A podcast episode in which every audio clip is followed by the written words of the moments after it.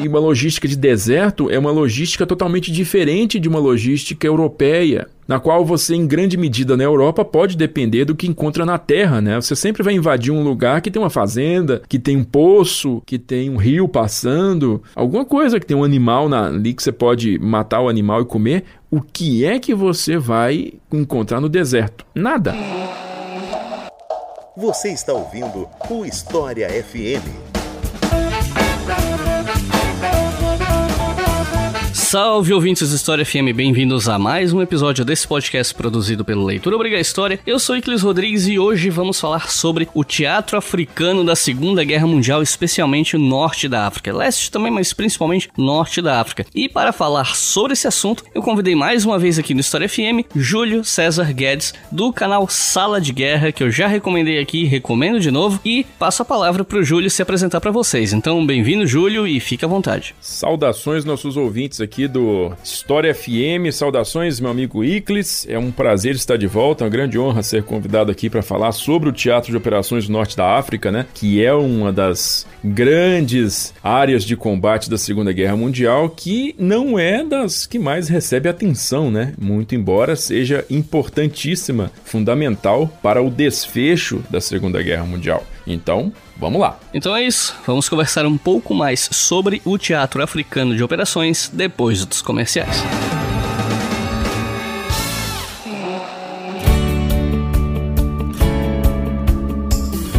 Pessoal, recadinho rápido aqui para vocês. Assim, eu não sei quantos de vocês estão chegando agora ou quantos já conhecem o podcast, mas assim, a gente tem uma loja na Doppel Store onde a gente vende principalmente camisetas e no futuro vamos ter outros produtos com estampas que são aqui do Leitura Obriga História, mas esse mês de abril é o último mês em que você vai poder comprar uma das camisetas que a gente tem lá. Mais precisamente a camiseta O Senhor dos Anal, que é uma homenagem ao Mark Bloch, um dos fundadores da revista Anal, que meio que deu origem à chamada Escola dos. A gente tem inclusive um episódio sobre Escola dos Anal aqui no História FM, se você quiser entender mais sobre isso. Fato é, essa camiseta vai sair de linha. Então, se você quiser um exemplar nela, essa é a última oportunidade que você terá para fazer isso, porque ela não será mais vendida na Doppel nem em lugar nenhum. Então, se você gostou, corre lá, essa é a sua última chance. Para comprar, é só acessar doppelstore.com.br ou historiafm.com e clicar no botão loja. Aí você vai lá para Doppel para nossas estampas. Uma dica, se você tiver amigos que também gostam de camisetas com temática científica ou de história, junto a galera para comprar em grupo, porque a Doppel tem promoções de comprar quatro e pagar três, coisas do tipo, sabe? Então, sempre fica de olho lá que você comprando em grupo, você pode conseguir um descontinho, pode conseguir às vezes rachar o frete. Então, então, corre lá, doppelstore.com.br ou historiafm.com e clica no botão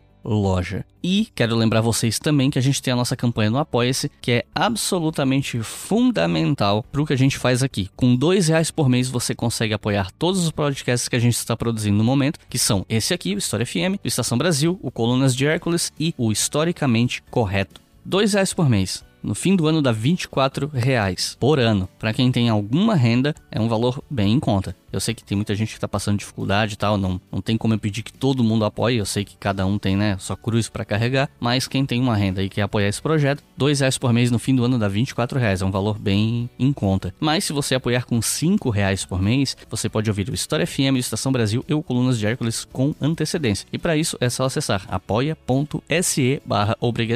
E os nossos novos apoiadores e apoiadoras são Renan Raul, Adriano Paglia, Bruno Ivan, Pedro Faria, Rodrigo Leite, Renato Morandim, Jéssica Michels, Flávia Gomes, Nara Witzler, Flávia Jacober, ou Jacober, não sei, desculpa Flávia, João Valverde, Ana Lulon, Gabriel Rosseto, Arthur Siqueira, Washington Cruz, Juliana Ruiz, Ricardo Cidade, César Machado, Rafael Aires, Jonathan Barbosa, Antônio Bassos, Rui Flores, Larissa de Godoy, Pedro Beliago, Luiz Moraes, Edson Donato e Carlos Gonçalves. Muito obrigado a todos vocês e todo mundo que já estava apoiando antes. É graças a vocês que todo esse projeto anda. Todos os podcasts do Leitura Obriga História existem graças a vocês. E a você que está ouvindo, caso você não possa apoiar mensalmente, que é o que de fato sustenta a gente, mas quiser dar um apoio módico, uma coisa mais pontual, você pode fazer isso via Pix com a chave leituraobrigahistoria@gmail.com. Repetindo, leituraobrigahistoria@gmail.com. Essa é a nossa chave Pix. Agora chega de papo e vamos pro episódio.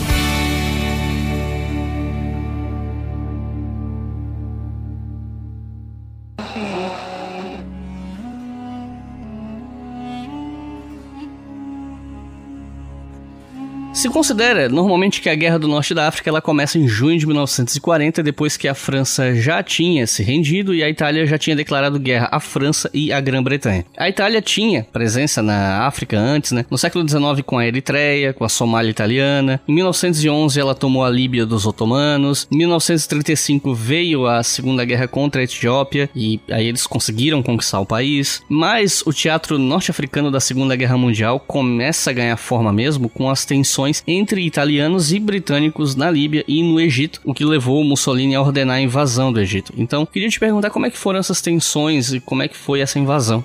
Muito bem. Iclis, acho que a primeira coisa que a gente tem que, que setar aqui é que o Teatro de Operações do Norte da África, ele é um resultado do colonialismo, né? Ele é um resultado do fenômeno do neocolonialismo, na verdade, do imperialismo europeu do século XIX. Você falou aí que a Itália esteve presente na África desde o século XIX e justamente ela conseguiu essas colônias né, naquela conferência de Berlim que dividiu, retalhou a África ali em diversas colônias para potências europeias. Né? A gente sabe que a Itália ganhou a África, a Bélgica ficou com um bocado e a grande parte ali do, do restante do continente foi dividido entre França e Inglaterra, né? o Império Britânico. Então, toda a progressão de eventos até realmente o, o início dos combates no norte da África, que ocorre no dia 10 de junho de 1940, são derivados, né? Esses eventos derivam todos do neocolonialismo. Né? Por quê? A situação geopolítica italiana, particularmente, eu vou colocar aí, depois da ascensão do Partido Fascista em 1922, né, de buscar resgatar aquela grandeza nacional italiana que voltaria, né, lá na época de Roma ainda, voltaria para aquela grandeza romana, grandeza imperial romana. E quando você olha para o mapa do Império Romano, o norte da África pertencia a Roma. Então, como em 1911 eles conquistaram do já pré-falido Império Otomano a Líbia, né, uma ex-possessão romana, né, a Líbia, os italianos, particularmente o governo do Mussolini, ficou com os olhos maiores ali buscando retirar a presença francesa e inglesa do restante do norte da África para estabelecer ali uma dominância italiana sobre toda aquela costa mediterrânea. Né? E aí, por falar em Mediterrâneo, tem um outro aspecto muito importante que promove o início dos combates, que promove aí a desagregação entre Itália e Grã-Bretanha, né? que é justamente o fato de que o Mediterrâneo, chamado pelos italianos italianos, né, de Mare Nostrum, ou seja, o nosso mar, o Mediterrâneo é o nosso mar. É, o Mediterrâneo tem suas duas saídas. Como vocês sabem, ele é um mar que está contido, né? Ele é bem estabelecido ali nos limites entre a, as porções de terra da Europa e da África. Então ele tem duas únicas saídas, e essas duas saídas estão controladas pelo Império Britânico. Né? Uma dessas saídas, a saída ocidental, é Gibraltar, né? que na verdade, os ingleses têm aquela base na rocha de Gibraltar, lá no pezinho da Espanha ali. E a segunda saída, né, uma saída artificial criada no século XIX, é o Canal de Suez, né, a saída oriental, o Canal de Suez, lá no Egito, que desemboca no Mar Vermelho, que vai desembocar por si no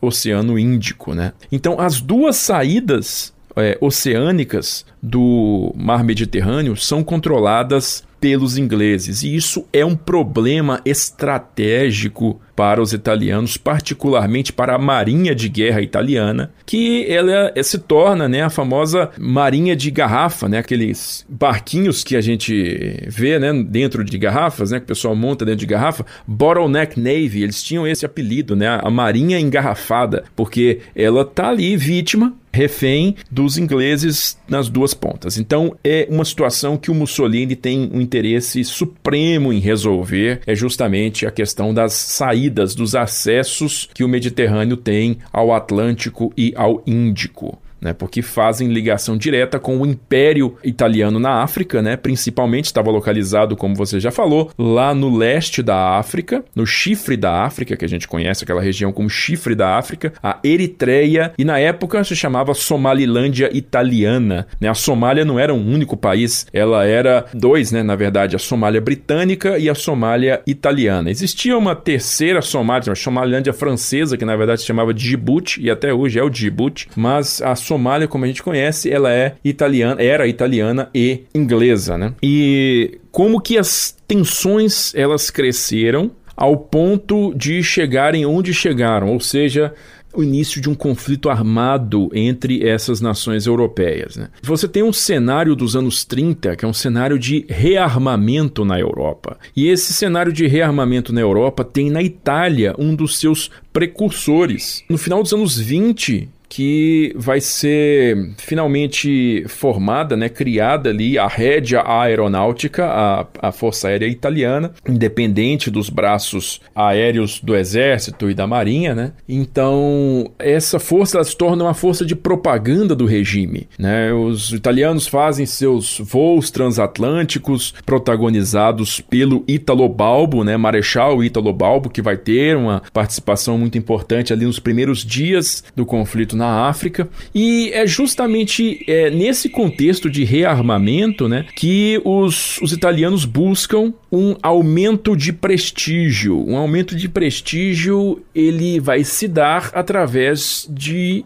uma vingança histórica, né? uma, uma, uma revanche histórica contra a Abissínia ou Etiópia, como a gente conhece hoje, que era na época um dos dois únicos territórios africanos, né, fora a Libéria, que tinha uma fortíssima influência norte-americana, vamos dizer, não podemos deixar de citar isso, mas então a Etiópia é um desses raríssimos casos na África de um país independente ainda, né? Era governado na época por, pelo imperador Haile Selassie e a Etiópia fazia fronteira com duas colônias italianas. Duas colônias italianas, justamente a Eritreia pelo norte e a Somália pelo sudeste. Né? A Somália italiana pelo sudeste. E aí, em 1935, após diversas aquelas rodadas diplomáticas bastante é, autoritárias, né, na qual a, a Etiópia ela se recusa a negociar com os italianos, os italianos invadem o país é, em 1935. E essa invasão ela é rapidamente condenada na Liga das Nações e, para grande surpresa do Mussolini, os países que protagonizaram essa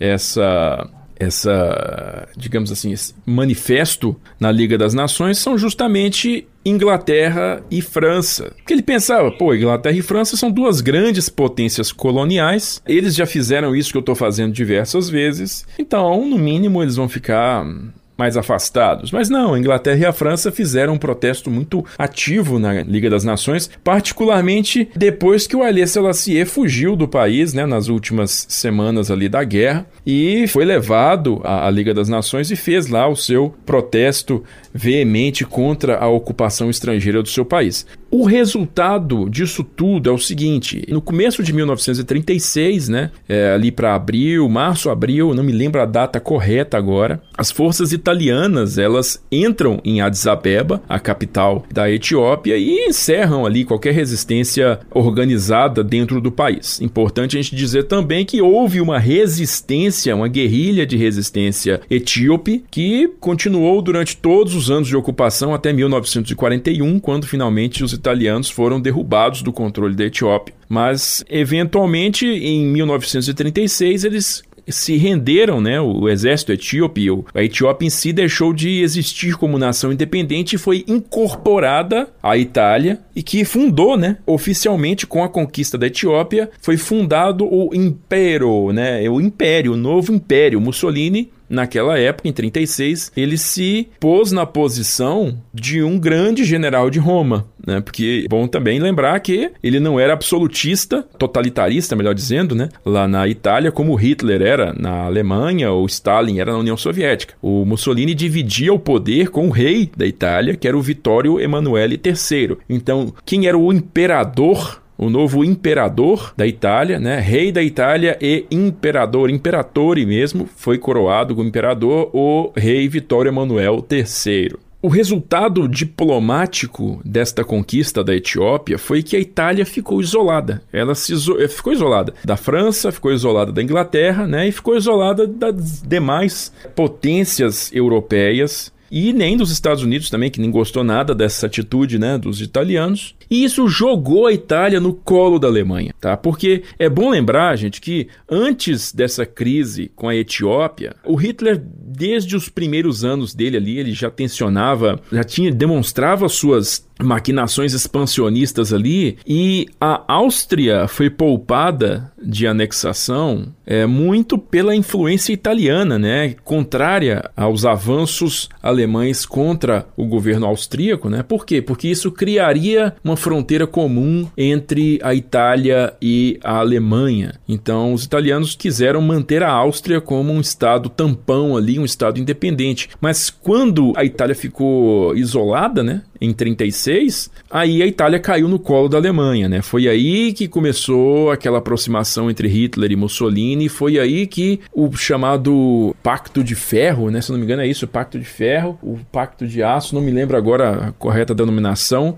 mas foi aí que o eixo foi finalmente fundado, né? Foi um jornalista que deu esse, essa nomenclatura para o tratado, né? O eixo Roma-Berlim e isso acabou ficando. É, então, a partir daí, a Itália e a Alemanha se aproximaram e se tornaram tornaram os aliados né, eh, que acabaram se envolvendo em conjunto na Segunda Guerra Mundial, né, em 1939 para a Alemanha, em 1940 no caso da Itália. E na Itália, né, com a pacificação da Líbia, que se dá em 1931, né? Porque eles conquistam a Líbia em 1911 por, dos otomanos, mas existe ali um movimento nacionalista líbio que é liderado pelo Omar al-Mukhtar, que é um líder nacionalista líbio daqueles povos povos beduínos, né, do deserto. E esse movimento ele só é colocado na lona né? Ele só é derrotado em definitivo em 1931. Né? E só em 1931, 20 anos depois, é que os italianos finalmente pacificam a Líbia, né? com a captura e execução de Omar al-Mukhtar. Né? E esse processo todo ele se dá é, sob o comando de Rodolfo Graziani, que é outro cara que vai também desempenhar um papel fundamental tanto na conquista da Etiópia quanto nos primeiros meses dos combates no norte da África. Depois da, da queda, logo depois da queda da Etiópia em 1936, né, o Rodolfo Graziani ele é nomeado vice-rei da Etiópia. E até esse período, o Graziani ele é um, um militar, um líder muito agressivo. Né? Ele é um cara muito. Você pode encarar o Graziani nessa época quase como um Patton italiano. Aquele cara muito belicista, sempre com os dois pés na ofensiva, né? Então, muito agressivo mesmo. Então, o Graziani, ele, ele toma uma postura como vice-rei da Etiópia de massacrar a resistência etíope. Né? É dele a famosa frase: o Duce terá a Etiópia com ou sem os etíopes. Então, o, todo, todos, todas as ações né, de, de resistência etíope no país são encaradas com extrema crueldade na resposta, né? E em 1937 acontece um evento que é marcante na vida do Graziani. Ele está num palanque lá em Addis Abeba, num desfile, talvez um aniversário da conquista, em 1937, e o palanque onde ele estava é explodido por uma bomba. A bomba foi plantada pela resistência etíope e essa bomba não mata o Graziani, né? Mata outras pessoas, mas enche a lateral do corpo dele de estilhaços. E isso abala muito o psicológico do Graziani. E o Mussolini também percebe que as táticas do Graziani de mão, né, a mão bem pesada, não estão dando certo. Ele troca o Graziani pelo Duque de Aosta, Amedeu Duque de Aosta, que é um, um digamos assim, é um primo do rei da Itália. E o Duque de Aosta, ele tomou uma outra abordagem para controlar os revoltosos etíopes, né? Ele toma uma abordagem muito mais humana, vamos colocar, muito mais é,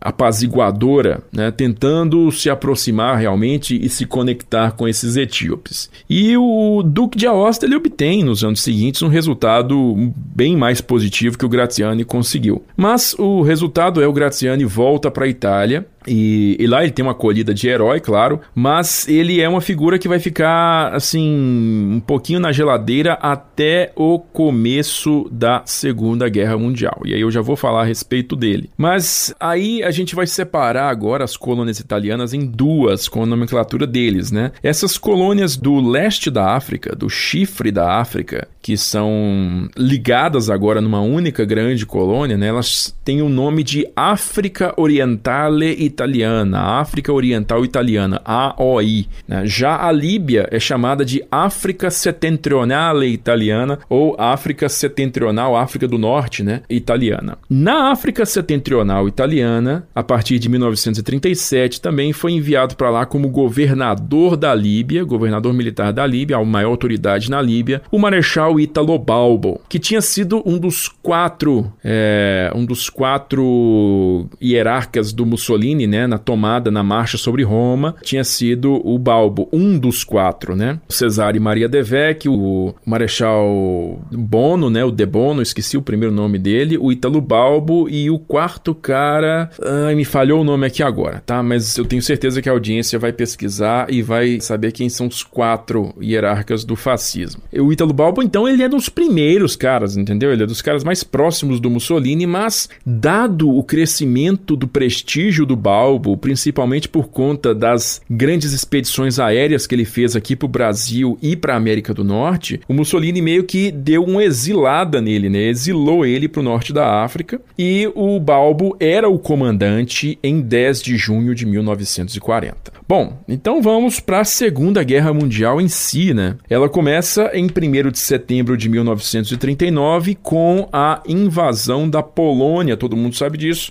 a invasão da Polônia pela Alemanha.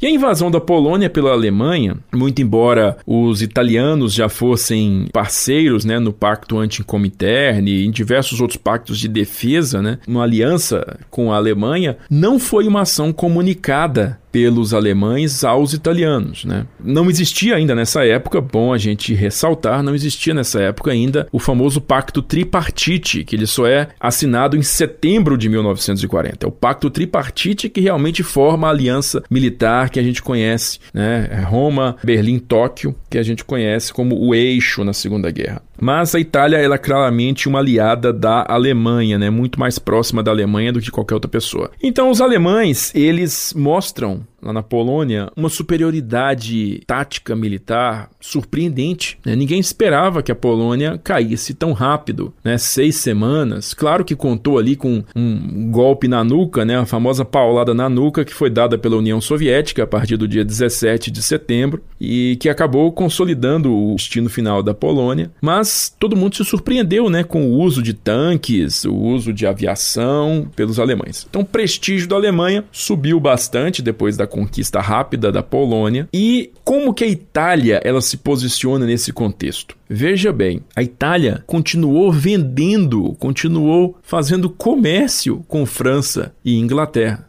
vendendo para a França e Inglaterra matérias-primas usadas no esforço de guerra. Então, isso chegou assim num ponto ali para o final, em dezembro de 39, janeiro de 40, que incomodou muito o Hitler, né, a Alemanha. Então, houve ali discussões acaloradas entre os corpos diplomáticos dos dois países, né, de por que, que a Itália está ajudando comercialmente os inimigos da Alemanha. E a Itália fez uma exigência, né? Olha, eu na guerra do seu lado se você entregar X toneladas de tal coisa, X toneladas de tal coisa, X toneladas de tal, uma exigência muito grande, que os alemães não cumpriram, porque os alemães também não estão dispondo de grandes quantidades de matéria-prima, além do que eles próprios precisam consumir, né? Então eles não têm nada assim de folga para poder ceder para os aliados deles, né? E a Itália, ela tem também um problema estratégico para operações de grande vulto. Os italianos não têm combustível. Os italianos dependem de importações para estabelecerem ali, cumprirem suas cotas de consumo de petróleo. Então não é uma situação folgada para eles. Como França e Inglaterra, no finalzinho de 1940, a Inglaterra começou a transferir para a França suas unidades ali que iam compor a Força Expedicionária Britânica em 1940, né? O Mussolini ficou temeroso de se envolver militarmente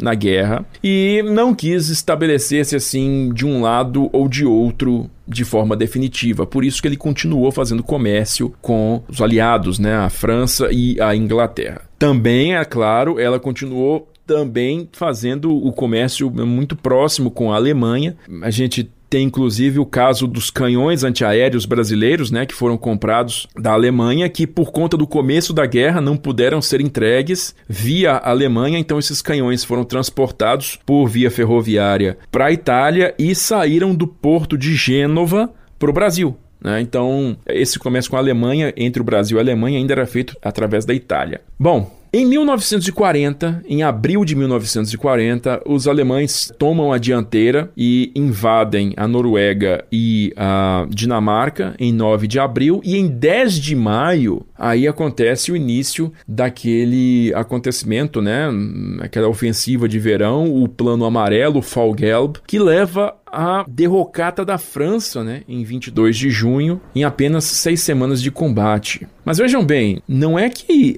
a guerra estava ocorrendo em seis semanas e de repente a França se rendeu. Não foi assim. A situação ficou extremamente ruim para o lado francês pouco depois do início da ofensiva alemã. Já nos primeiros dias já se via que não seria o caso de uma repetição de 1914, na qual os franceses conseguiram parar a ofensiva alemã. Toda a retaguarda das posições francesas foi varrida pelas divisões Panzer alemãs, então todo o esquema defensivo deles foi demolido.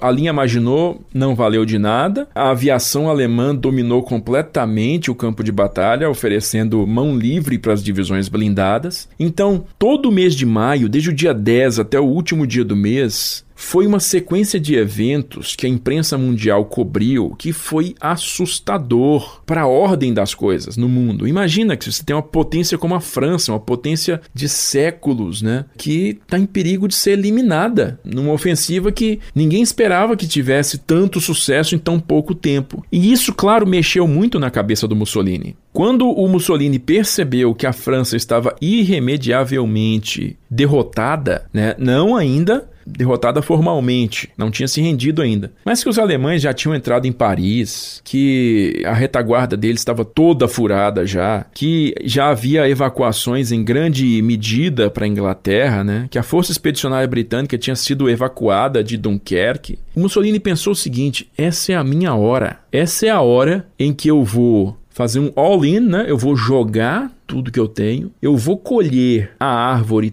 toda madura, os frutos todos maduros e há um custo baixíssimo. Por quê? Porque a França está derrotada, as colônias do norte da África todas vão ser minhas, as francesas, né? E a Inglaterra, claro que ela vai negociar, porque agora ela está sozinha. A Inglaterra não luta sozinha. A Inglaterra luta se tiver a França do lado dela, se tiver outro aliado de peso do lado dela, mas ela não luta sozinha. Ao contrário dos exemplos históricos das guerras napoleônicas da Primeira Guerra Mundial, a Inglaterra não tinha, não podia contar com a Rússia agora, não podia contar com a França mais, ela estava literalmente sozinha. Então, o Mussolini concluiu que naquela situação, o que o Império Britânico podia fazer era negociar. Então, foi por isso que no dia 10 de junho de 1940, se eu não me engano, alguém pode até me corrigir aí se eu estiver errado, foi a última vez em que uma declaração de guerra ela foi feita publicamente, né, politicamente, de forma política publicamente, antes de qualquer ação militar ser tomada, sabe? Então, o chefe de estado anunciar, ó, estamos em guerra contra vocês e a partir de agora nós podemos iniciar ações de combate. Tá? Então, é claro que não foram os casos posteriores, invasão da União Soviética, o ataque japonês a Pearl Harbor, todos esses foram ações que antecederam a declaração de guerra ou foram paralelas, né? No caso, a Itália não tinha nada planejado, era aquela coisa literalmente nada planejado. Foi uma jogada do Mussolini, sem a anuência do Comando Supremo, que era o, o espécie de Estado-Maior geral das Forças Armadas italianas, o chefe de Estado-Maior, secretário do Exército, né, o Marechal, o Marechal Badoglio, né, o Pietro Badoglio, ele não estava de acordo com essa tomada de ação né? E nenhum dos grandes generais estava, na verdade, mas isso foi tomado de qualquer forma. De qualquer forma, foi realizado. Então, analisando a situação estratégica da Itália no dia 10 de junho de 1940, ela poderia juntamente com essa declaração de guerra, ter tomado, por exemplo, a ilha de Malta, que fez uma falta gigantesca para eles depois. A ilha de Malta se constituiu no verdadeiro, na verdadeira pedra no sapato, né, no espinho do Mediterrâneo, porque a partir dali daquela ilha os ingleses conseguiram atacar toda a navegação italiana que ligava a Itália ao norte da África, gerando perdas gigantescas aí para o esforço de guerra do eixo, e poderia ter sido tomada no dia 10 de junho. A defesa aérea de Malta nessa época era constituída de três biplanos Gloster Gladiator. Três. O contingente da rede aeronáutica na Sicília era muito mais do que o suficiente para obter superioridade aérea sobre a ilha, né? e um assalto por parte da Rede Amari, na Marinha de Guerra Italiana, contra a ilha, certamente teria uma grande chance de sucesso. Com um detalhe a mais, os italianos possuíam toda uma divisão paraquedista pronta para ser usada, a divisão paraquedista Folgore, pronta para ser usada e não foi usada contra Malta. Então, veja só a oportunidade que foi perdida pelos italianos no primeiro dia da guerra, pegar os ingleses de surpresa e tomar a ilha a custo baixíssimo.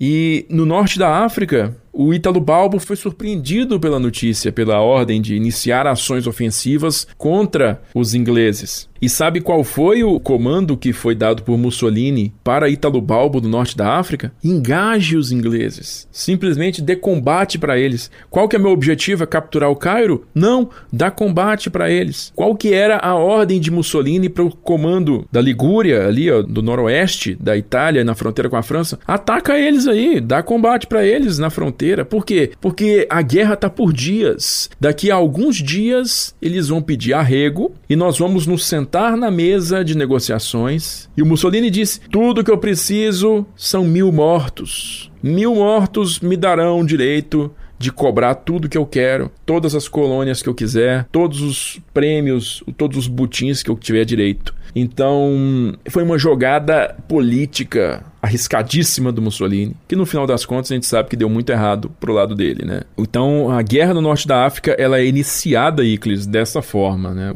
É um resquício do colonialismo, do neocolonialismo do século XIX, que resulta eventualmente nessa abertura de ações ofensivas em 10 de junho de 1940. They don't hang you because you're a Baptist, they hang you because you're black.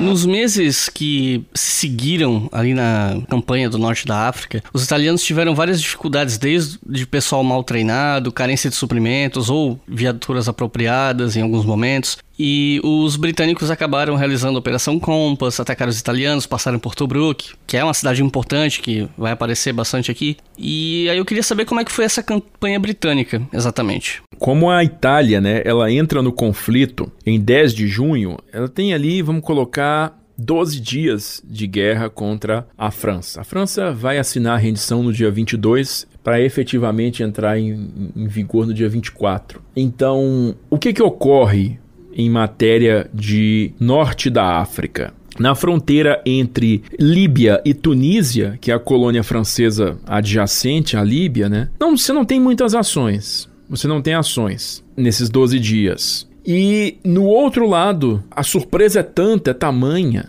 que no Egito, né, fronteira entre a Líbia e o Egito, a surpresa, assim, é um choque tão grande para todo mundo, não só para ingleses e franceses, quanto para italianos também, que nesses primeiros dias você não tem nada mais do que uma troca de uma escaramuça fronteiriça em Forte Capuzzo, né, que fica na fronteira mesmo da Líbia com o Egito, entre ingleses e italianos, né? Nesses primeiros dias, você já vê que os ingleses apesar do choque, já tem uma atitude muito mais belicista do que os italianos. Né? Eles, já, eles já começam a sondar, eles já começam a agredir, eles já começam a, a avançar né, tentativamente ali contra o, a Líbia, mesmo sem um plano de invasão da Líbia. Já começam a fazer as escaramuças de fronteira, a dizer o seguinte: ó, vocês estão em guerra agora, agora nós estamos em guerra de verdade vai ter ação de verdade por aqui. O Ítalo Balbo, ele sabe muito bem a situação em que ele se encontra. Os italianos não são, digamos, uns completos inúteis no norte da África, assim. Eles têm um serviço de inteligência até bastante respeitável no Egito e nas colônias francesas também. Eles têm um serviço de inteligência informantes no Cairo que passam para eles informações preciosas. Então, o Balbo, ele tem noção do que está esperando ele no Egito. E uma das coisas que está esperando ele no Egito chama-se Sétima Divisão Blindada.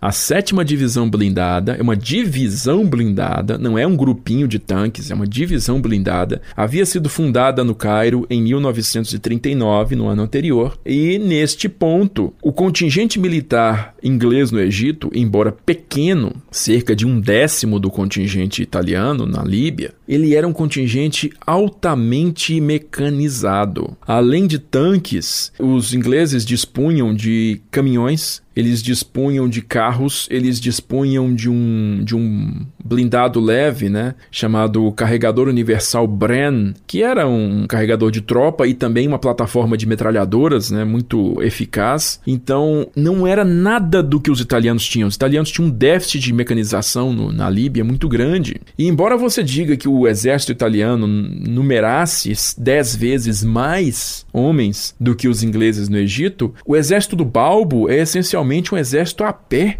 essencialmente um exército dependente de força animal, que é muito difícil de encontrar naquelas paragens de deserto. Então, é um exército lento para deslocamento, terrivelmente complicado para logística, né? e uma logística de deserto é uma logística totalmente diferente de uma logística europeia na qual você, em grande medida na Europa, pode depender do que encontra na terra, né? Você sempre vai invadir um lugar que tem uma fazenda, que tem um poço, que tem um rio passando, alguma coisa que tem um animal na, ali que você pode matar o animal e comer, o que é que você vai encontrar no deserto? Nada, exatamente nada. Então, qualquer ofensiva no deserto, ela tem que ser muito, mas muito bem planejada. Ítalo Balbo tinha um plano já em desenvolvimento para a invasão do Egito, para planos ofensivos contra o Egito, muito mais, né, desenvolvidos por determinação dele próprio do que por orientação de Roma, mas a França se rende né, no dia 22, toda a atenção de Balbo se volta para o Egito inglês. Só que no dia 28 de junho, Balbo vai fazer uma inspeção no porto de Tobruk, na, na Cirenaica. Né? A Cirenaica é a parte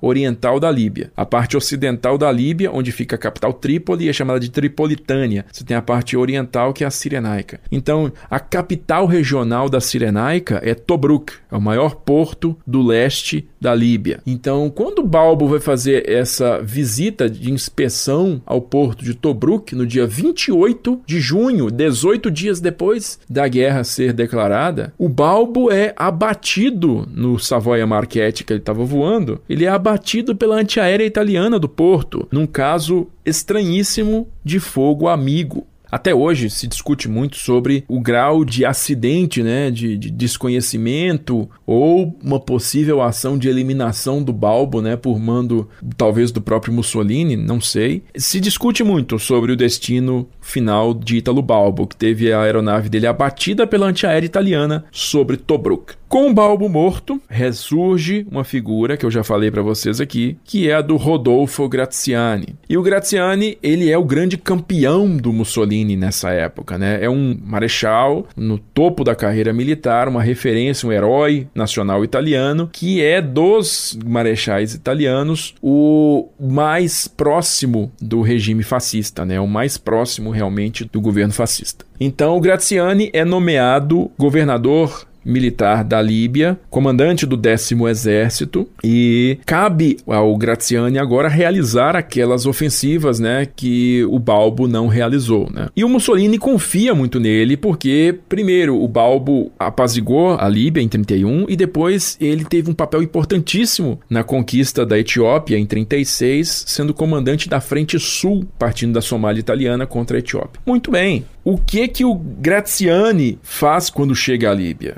É, lembrando que eu falei daquele caso da bomba escondida no palanque, o Graziani de 40 não é mais o Graziani de 31 e nem de 35. É um Graziani muito mais ciente da própria mortalidade. Então ele não é mais aquele cara Patton da Itália, né? Não é mais o agressivo, destemido, não é mais aquela pessoa. Então Graziani recebe um reporte de inteligência muito desanimador, né? Mostrando as deficiências de sua própria de sua própria força e as potencialidades da força móvel que está tá, tá disponível para o general Sir Archibald Wavell, que é o comandante do Oriente Médio lá no Cairo. Archibald Wavell, nesta época aí, já se mostra é, assim preocupado com o que pode acontecer né, nos meses seguintes e ordena o planejamento de uma ação para vencer, né, eliminar a presença italiana no norte da África. Graziani chega lá em junho, né, no final de junho, e ele vai realizar somente em setembro. Veja bem, olha quanto tempo tem de diferença. Junho, julho, agosto, setembro, são três ou quatro meses, se você for levar em consideração, três meses, vamos colocar por baixo, que o Graziani enrola o Mussolini para poder iniciar ações ofensivas. Sendo que nesta altura do campeonato, Mussolini já está vendo que os alemães estão atacando os ingleses no Canal da Mancha e ele espera dia após dia a notícia de que os ingleses concordam em iniciar conversações de paz. E o, o Mussolini tem pressa para poder realizar uma ação ofensiva, porque se ele realiza a ofensiva dele, ele tem direito de ser chamado de vitorioso, de campeão, enfim. E ele quer que o Graziani realize esse tipo de ofensiva. Graziani só vai realizar isso em setembro e ele, depois de muita pressão do Mussolini, ele faz um avanço de 80 quilômetros da fronteira líbia, em Forte Capuzzo, até Sidi Barrani, no Egito. Ele faz esse avanço de 80 quilômetros, ele coloca à frente todo o contingente motorizado que ele tem, o possível, avança 80 quilômetros e para. E começa a construir trincheiras e começa a construir defesas. Por quê? Graziani sabe que ele não pode mais além disso, porque a linha de suprimento dele, que vem de Tobruk, ela não consegue ser estendida além daquilo, 80 quilômetros, com o parco contingente mecanizado que ele dispõe. Lembrando, Mussolini tinha caminhões, tinha tanques na Itália. Ele não quis comprometer esse contingente no norte da África imediatamente, porque ele achava que a coisa era questão de dias, né? Que o esforço, ele queria minimizar o esforço enquanto maximizava a vitória, maximizava o prêmio. Então essa ofensiva de 80 quilômetros foi tudo que o Graziani conseguiu fazer naquele momento. E por conta disso, né, os ingleses eles eles se preparam para a contraofensiva. Essa ofensiva do Graziani em setembro por mais que seja limitada, né? Hoje a gente sabe que ela é limitada, mas era uma ofensiva naquela época. E claro, você não tem como prever o futuro. E quando ele entrou no Egito, isso soou um alarme lá em Londres. Lá em Londres, o Winston Churchill, que estava determinado já, você lembra que setembro é o auge da Batalha da Inglaterra, o medo da invasão é, alemã pelo canal naquela época ainda existia em grande medida. Churchill decide cortar na própria carne e enviar para o Egito, enviar para o Wavell no Egito 50 tanques Matilda 2. Para os nossos ouvintes aqui que não sabem a diferença de um tanque para o outro, né, vamos dizer que o Matilda 2 era o tanque pesado inglês, tá? pesado, eu quero dizer, era extremamente blindado. Era um veículo que é, a imensa maioria das armas antitanques da época não conseguia furar. Somente o 88mm alemão tinha tido sucesso contra o Matilda II na Batalha da França. E os ingleses sabem que os italianos não dispõem de nenhuma arma parecida com o 88mm alemão, né? então eles enviam esses 50 tanques Matildas, Matilda II para o Cairo. Então, Cairo não, né? Para Alexandria, na verdade, que o porto fica em Alexandria. Então, esses tanques eles saem em setembro e eles não sei se saem em setembro ou outubro, mas chegam em novembro lá no, no Egito, né? E aí o Wavell, o comandante britânico do Oriente Médio, designa o general chamado Richard O'Connor para comandar uma ofensiva que ficou conhecida como Operação Compasso, né? Operação Compass. A Operação Compasso, ela tinha objetivos limitados, né? Fazer uma reconquista do território perdido no Egito e ingressar na Líbia e tomar o importante porto de Tobruk. Porque com a perda de Tobruk, os italianos teriam que ficar dependentes somente de Trípoli, que é muito, mas muito mais longe a oeste, né? Dificultaria imensamente as ofensivas italianas caso Tobruk caísse. Então o Wavell ele contava ali com uma força pequena, eu não sei se era muito mais do que 10 mil homens, entre 10 e 20 mil homens, tá? Contra uns números que alguns historiadores consideram números totais, né? 100 mil homens na Itália, 100 mil italianos contra 10 mil ingleses, o décimo, um décimo de homens os ingleses tinham. Mas analisando friamente, esses 100 mil homens italianos nunca estiveram juntos na frente de batalha contra os ingleses, porque eles estavam dispostos dispostos em fortes ao longo da costa. E os ingleses, como eu falei para vocês, eram quase que 100% mecanizados, enquanto os italianos não tinham quase nada de mecanização. Resultado: dia 9 de dezembro de 1940, os ingleses iniciam a ofensiva deles e a queda, cara, dos italianos é tão irremediável, né, da, da, frente italiana, ela é tão devastadora, assim, não tem nada que os italianos, literalmente, nada que os italianos possam fazer contra os 50 Matildas. Nada. Nenhuma arma antitanque deles tem capacidade mínima para furar a blindagem do Matilda. Então, esses Matildas, eles só eram, eles só eram perdidos por defeitos, por problemas, né, areia, calor, essas coisas, quebra mecânica, só isso que parava Matilda. Então, eles foram seguindo em frente, foram seguindo em frente, tomaram Tobruk dentro de alguns dias, ainda em dezembro. E o O'Connor, embora o Wavell dissesse para ele que a ofensiva estava com os objetivos totalmente concluídos, o O'Connor não quis parar, porque ele viu que o momento era de continuar, porque os caras estavam se rendendo muito rápido. Então, é, o O'Connor foi em frente, ele chegou a Bardia, que é uma grande guarnição litorânea italiana, né? Então, ele bombardeou Bardia com auxílio auxílio da Royal Navy. E quem bombardeou Bardia também, vamos fazer um parênteses aqui, ó, morreu ano passado, foi o Príncipe Philip, que ele estava servindo num dos navios da Royal Navy que realizou esse bombardeio a Bardia, tá? Príncipe Philip, marido da rainha Elizabeth II, né, falecido ano passado. Então, o, o general Annibale Bergonzoli, que era o comandante de Bardia, ele inclusive tentou fugir dali, mas foi capturado dias depois e hum, o resultado disso foi uma debandada geral e depois da perda de Benghazi, que fica na parte noroeste ali na costa da Cirenaica, o terreno,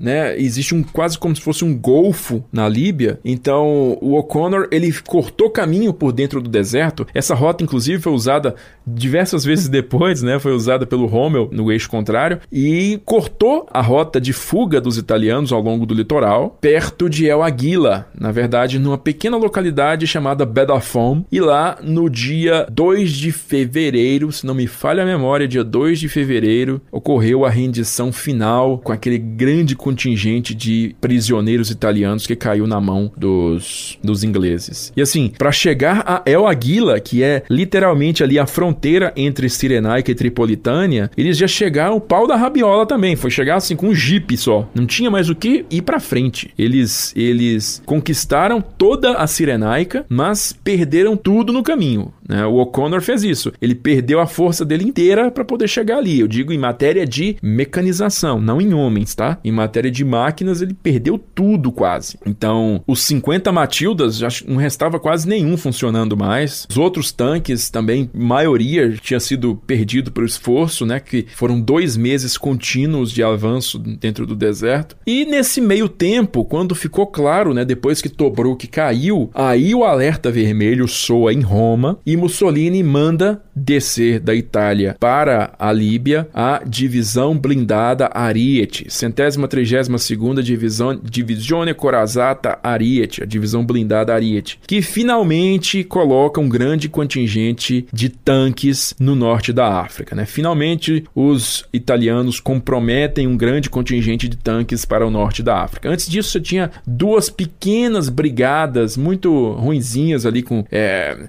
é, enfim, veículos muito defasados, o M1139 e o L335 na África, que foram varridos, literalmente varridos pelos tanques ingleses. E os tanques que chegaram não eram grande coisa mais, mas eram melhores, né? O M1340 da divisão Ariete, embora não fosse grande coisa, era melhor do que os outros tanques anteriormente comprometidos na luta. E mais importante ainda, Icles, a perda da Sirenaica ela soa o alarme não só em Roma quanto em Berlim. Por quê? Porque o Hitler percebe que a perda do norte da África italiano vai permitir aos ingleses montar uma ofensiva contra a própria Itália já que os ingleses têm o controle do Mediterrâneo, né, a marinha de guerra deles é gigantesca, eles vão poder fazer exatamente o que eles fizeram três anos depois, né, invadir a Sicília e invadir a Itália, criando uma segunda frente continental contra eles na Europa. Então Hitler, para evitar que isso fosse um fator, né, que isso se transformasse em realidade, ele decide enviar para a Itália um corpo expedicionário. Esse corpo expedicionário se chamaria Deutsches Afrika Korps é literalmente corpo africano alemão corpo de exército africano-alemão. E quem recebe o comando do corpo de exército africano-alemão é um general que o alto comando despreza, mas o Hitler pessoalmente adora, né, que tinha se demonstrado durante toda a carreira dele, desde a Primeira Guerra Mundial, um insubordinado, né, um general, um militar, um comandante insubordinado, mas que havia feito, né, havia realizado ações de comando brilhantes na Batalha da França em, em junho de 1940, maio e junho, que é ninguém mais, ninguém menos do que o general Erwin Rommel. E aí você tem o começo do envolvimento alemão no norte da África. Antes de a gente entrar nesse ponto da entrada da Alemanha, que eu vou deixar pro próximo bloco, eu queria fazer uma leitura aqui na nossa narrativa mais cronológica e tal, e te perguntar sobre a composição do exército britânico, porque como o exército britânico era formado por soldados de vários lugares, por conta da Commonwealth, do Império Britânico, que era vasto, você tinha muitos povos faziam, fazendo parte do exército britânico, né? Você tinha australianos,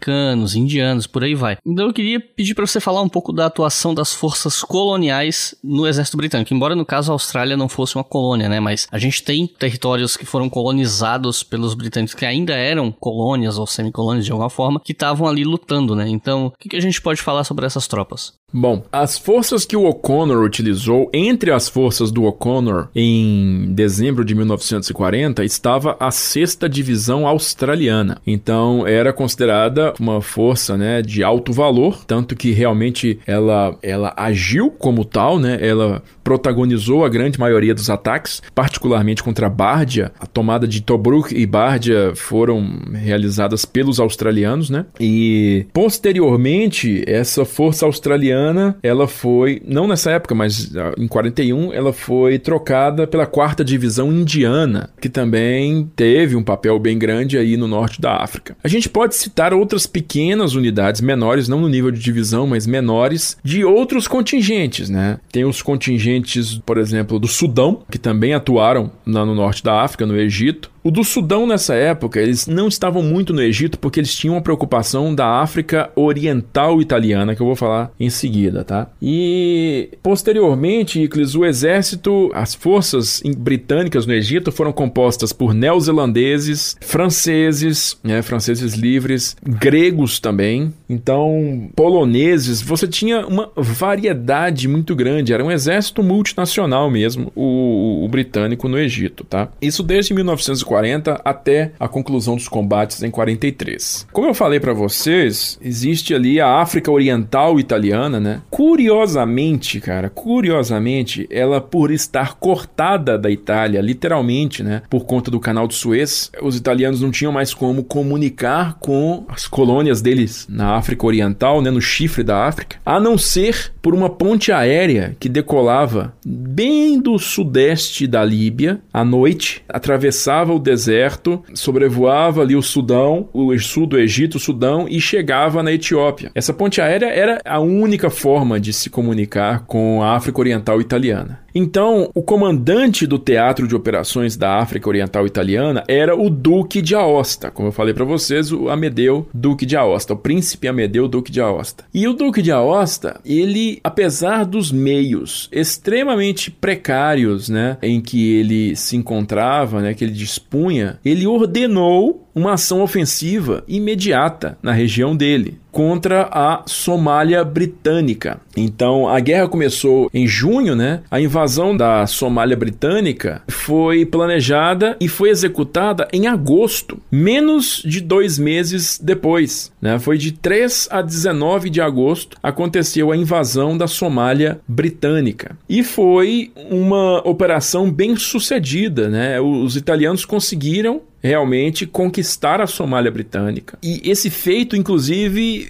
pesou muito nas costas do Graziani, porque Mussolini viu, né? Se o Duque de Aosta conseguiu conquistar a Somalilândia britânica, por que, que você, que tem muito mais meios, não consegue invadir o Egito? Ah, então, resultou na ofensiva, como eu falei com vocês, do Graziani um mês depois, né? No Egito. Mas também as forças de defesa da Somalilândia britânica eram muito parcas, eram pequenas também. E foram evacuadas uma vez que viu-se que não existia esperança de resistir, né, indefinidamente contra os italianos ali. Em 1941, já com um contingente muito mais reforçado, todas as colônias orientais africanas, elas foram tomadas pelos ingleses. Foram tomadas e as últimas resistências só foram realmente aniquiladas em 42, começo de 42, né? Mas em 41 a África Oriental Italiana deixou de existir por conta da contraofensiva inglesa. Essa sim contou com muita participação de tropas sudanesas, né? O Sudão e outros de outras colônias africanas também britânicas, né? Então é nesse contexto aí que vai surgir a figura do Amedeu Guier, né? Um considerado Lawrence da Arábia italiano, que vai liderar uma guerrilha anti-inglesa, né? Anti-britânica, que vai dar combate para eles durante todo o ano de 41, 2 e inclusive 43, né? Realizando diversas ações de sabotagem ao longo de toda a África Oriental italiana. Então isso, é a gente falar bastante rapidamente dessa campanha do leste da África, sem deixar de reconhecer a importância dela, né? Mas ela é bastante encapsulada, né? É muito pouco falada, mas ela prepara muita coisa para o que vai acontecer lá em cima no norte da África.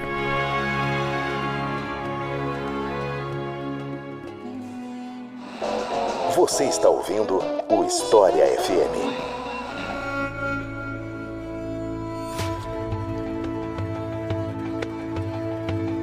Bom, agora sim a gente entra no tópico entrada da Alemanha na guerra. Então, os alemães entraram com uma pequena força expedicionária que ficou conhecida como Afrika Korps, que era comandada pelo Erwin Rommel. Então, como é que funcionava o Afrika Korps e quem era o Erwin Rommel? Erwin Rommel, quem quiser saber mesmo a biografia dele, gente, eu tenho um vídeo gigantesco sobre o Rommel, de uma hora e quinze, eu acho. Vocês podem conferir lá na sala de guerra, mas é um líder bastante ofensivo, né? É interessante a gente delimitar que ele é uma mente tática. O Rommel não é uma mente estratégica, ele é uma mente tática. Ele olha pro horizonte dele, vê o inimigo e traça uma forma de derrotar aquele inimigo que está no horizonte. Então, o Rommel, ele era um, por excelência, um oficial de infantaria, né, na Primeira Guerra Mundial, mas ele se encantou com os tanques, quando conheceu os tanques nos anos 30, e ele viu que aquilo ali era o futuro da guerra, e ele se tornou um grande especialista em ações de, de veículos blindados em massa. Ele, primeiro, na Polônia, né, ele tinha impressionado o Hitler, e ele foi feito chefe da segurança do Hitler, chefe da segurança pessoal do Hitler, durante a campanha polonesa. Foi ele que organizou todas as visitas do Hitler a linha de frente, inclusive o desfile da vitória em Varsóvia, né? Em outubro de 39 foi o Rommel que organizou. Então, o Hitler falou pro Rommel: "Eu estou satisfeito demais com você, então pede que eu atendo". Aí o Rommel disse para ele: "Então eu quero o comando de uma divisão blindada". Aí o Hitler simplesmente passou em cima do alto comando inteiro, que não queria dar comando de divisão blindada pro Rommel e falou para ele: "Ó, seguinte, você vai comandar a sétima divisão blindada". Então o Rommel assumiu o comando da sétima divisão blindada em fevereiro, se não me engano, janeiro, fevereiro de 40, e ele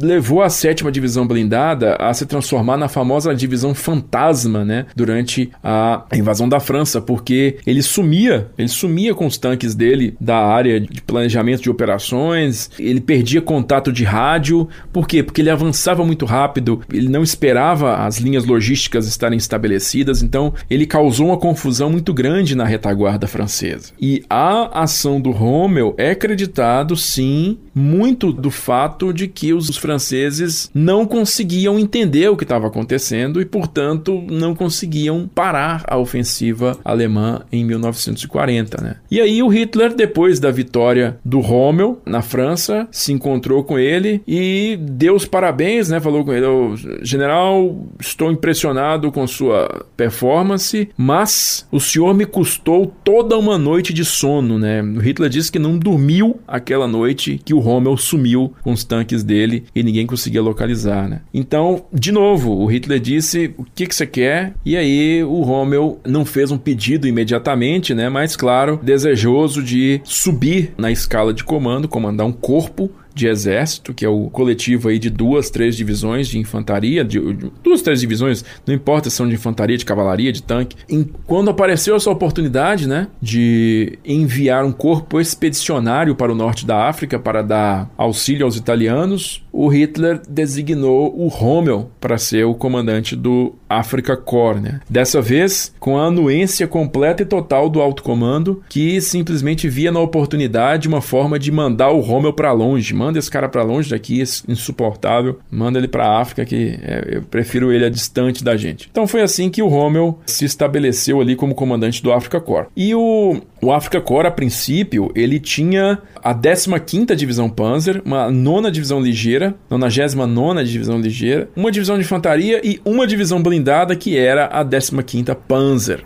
Então, para assim a gente analisar, a força do Rommel, primeiro, ela não era muito numerosa. Ela não era numerosa e ela também não era assim muito grandiosa em número de tanques, tá? Era uma força tímida, inclusive. Ela era muito pareada com a Ariete, com a própria divisão Ariete italiana. Então a Ariete chegou em janeiro de 1940 à Líbia e o Africa Corps começou a chegar em fevereiro. Os tanques alemães foram enviados para a Itália e de lá embarcados em navios italianos e desembarcados na Líbia. O Rommel, ele deu de cara com um problema de cadeia de comando logo de princípio, assim, nos primeiros dias dele na África, né? Depois da derrota, da perda da, da, da Cirenaica inteira, né? É claro que o Mussolini tinha que demitir alguém, né? Conseguir aí um, um bode expiatório e esse bode expiatório foi o Graziani. Então ele demitiu o Graziani e nomeou para o lugar do Graziani, para o governo militar da Líbia, né? Governador militar da Líbia, nomeou o general Italo Garibaldi, um tradicionalista, um general extremamente tradicional, conservador, que não cooperou com o Rommel de maneira nenhuma e queria que o Rommel realmente agisse dentro do que ele ordenasse. E no nominalmente o Rommel deveria fazer isso. Ele estava nominalmente submetido à cadeia de comando italiana. Mas o Rommel, ele não submetia nem a própria cadeia de comando alemã, né? Então ele não ia se submeter à cadeia de comando italiana. Como ele tinha um canal de comunicação direto com Hitler, ele poderia, né, a qualquer momento reclamar ou se desculpar ou fazer um pedido ou se explicar diretamente para o Hitler. Resultado foi que o Rommel, é, poucos dias depois de chegar lá a Trípoli, né, ele já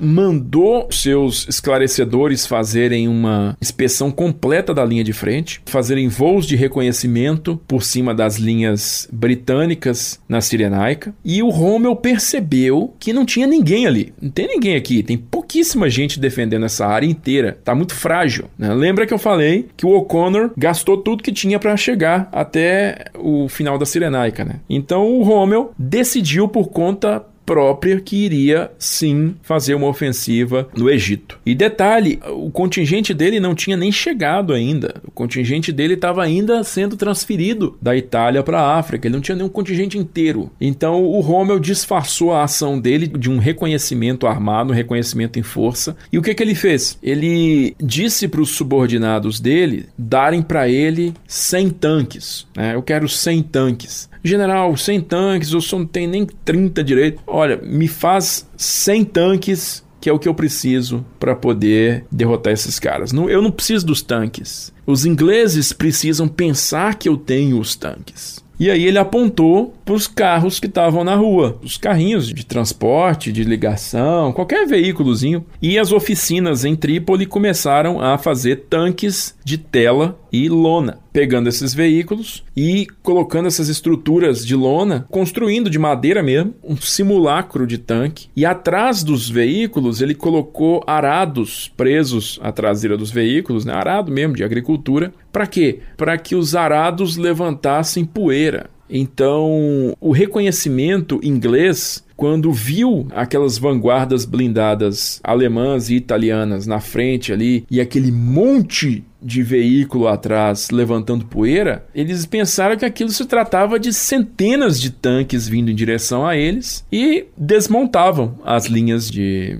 resistência, né? Foi dessa maneira no começo de 1941 primeira ofensiva do Rommel contra a Cirenaica, começou e ele conseguiu por muito tempo tomar um terreno, uma área muito grande, simplesmente usando essas táticas de suasão, de ilusão, né, de embuste contra os ingleses, né? Isso aí deu um resultado muito, mas muito positivo contra o exército inglês, né? Então o Rommel avançou, conseguiu chegar a Tobruk, Nesta ocasião, ele não conseguiu tomar Tobruk, porque em Tobruk os australianos resistiram lá dentro de Tobruk. E foi um cerco longuíssimo, assim, muito longo, de meses mesmo. O cerco a Tobruk foi muito longo, mas os australianos resistiram lá dentro. Esse foi o grande o ponto que condenou a ofensiva do Rommel, a primeira ofensiva do Rommel. Lembra que eu falei que sem Tobruk, a logística no norte da África, na Líbia, depende de Trípoli, que fica lá no oeste?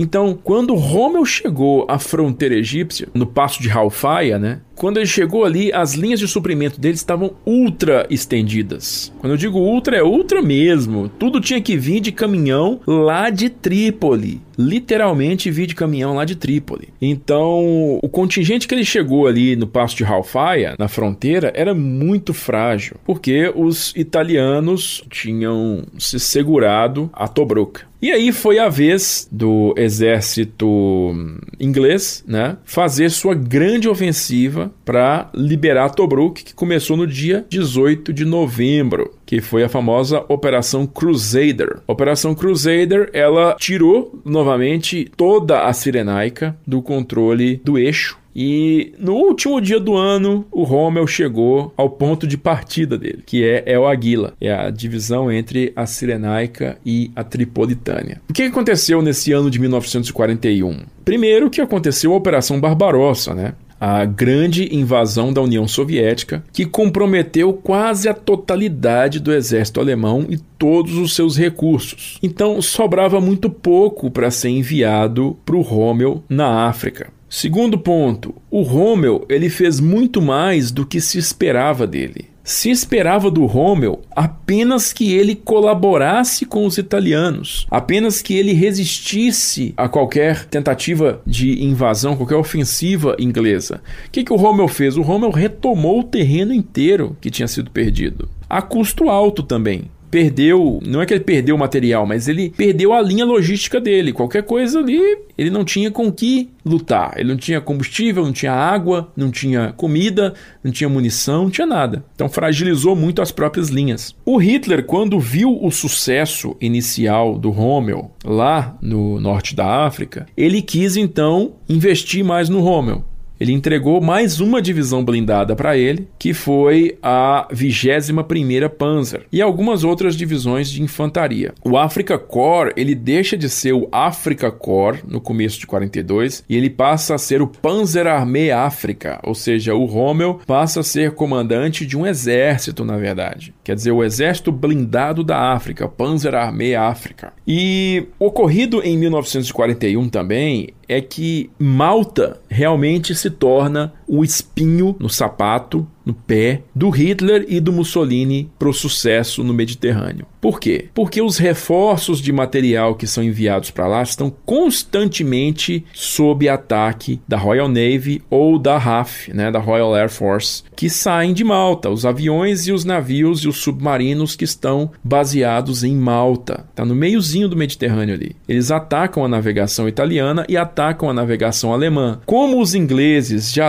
leem os códigos alemães, e ninguém sabe disso, mas os ingleses leem os códigos alemães, eles sabem os horários, o número de navios, a escolta desses navios, sabem tudo. Então eles atacam esses navios com uma precisão muito alta. Malta, em 1941 e 1942, o primeiro semestre de 1942, particularmente, Malta se torna o lugar mais bombardeado do mundo, porque o número de bombas por metro quadrado lá é muito maior do que qualquer outro lugar do mundo. Malta se torna o lugar mais bombardeado do mundo, justamente por uma ofensiva simultânea da Luftwaffe e da rédea aeronáutica. Mesmo assim, a ilha resiste e é desenvolvido um planejamento para a invasão de Malta, a famosa Operação Hércules.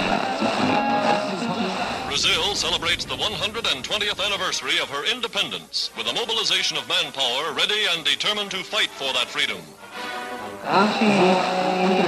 Mas como eu falei, os ingleses eles retomam o norte da África inteiro no último dia, até o último dia do ano, 31 de dezembro de 1941, é retomado toda a porção oriental da Líbia, que é a Cirenaica, volta a estar em mãos britânicas que, que acontece neste momento? Bom, diretamente falando, o Rommel agora está juntinho de todas as pilhas de combustível, de munição, de suprimento, de peças, de comida, de tudo. Então as linhas de suprimento do Rommel estão maravilhosamente curtas, ao passo que as linhas de suprimento dos ingleses ainda estão bastante ruins, porque Tobruk continua sendo constantemente bombardeado. Porto de Tobruk continua sendo constantemente bombardeado. Ficou sendo bombardeado durante o ano inteiro e agora continua sendo bombardeado. Então Tobruk não está em condições de operar 100%. Desta maneira, também o contingente, toda a linha logística britânica tem que vir de Alexandria. Então tá muito ruim a situação deles agora. Dia 19 de dezembro acontece uma ação que pouquíssima gente comenta, chamada de Ataque a Alexandria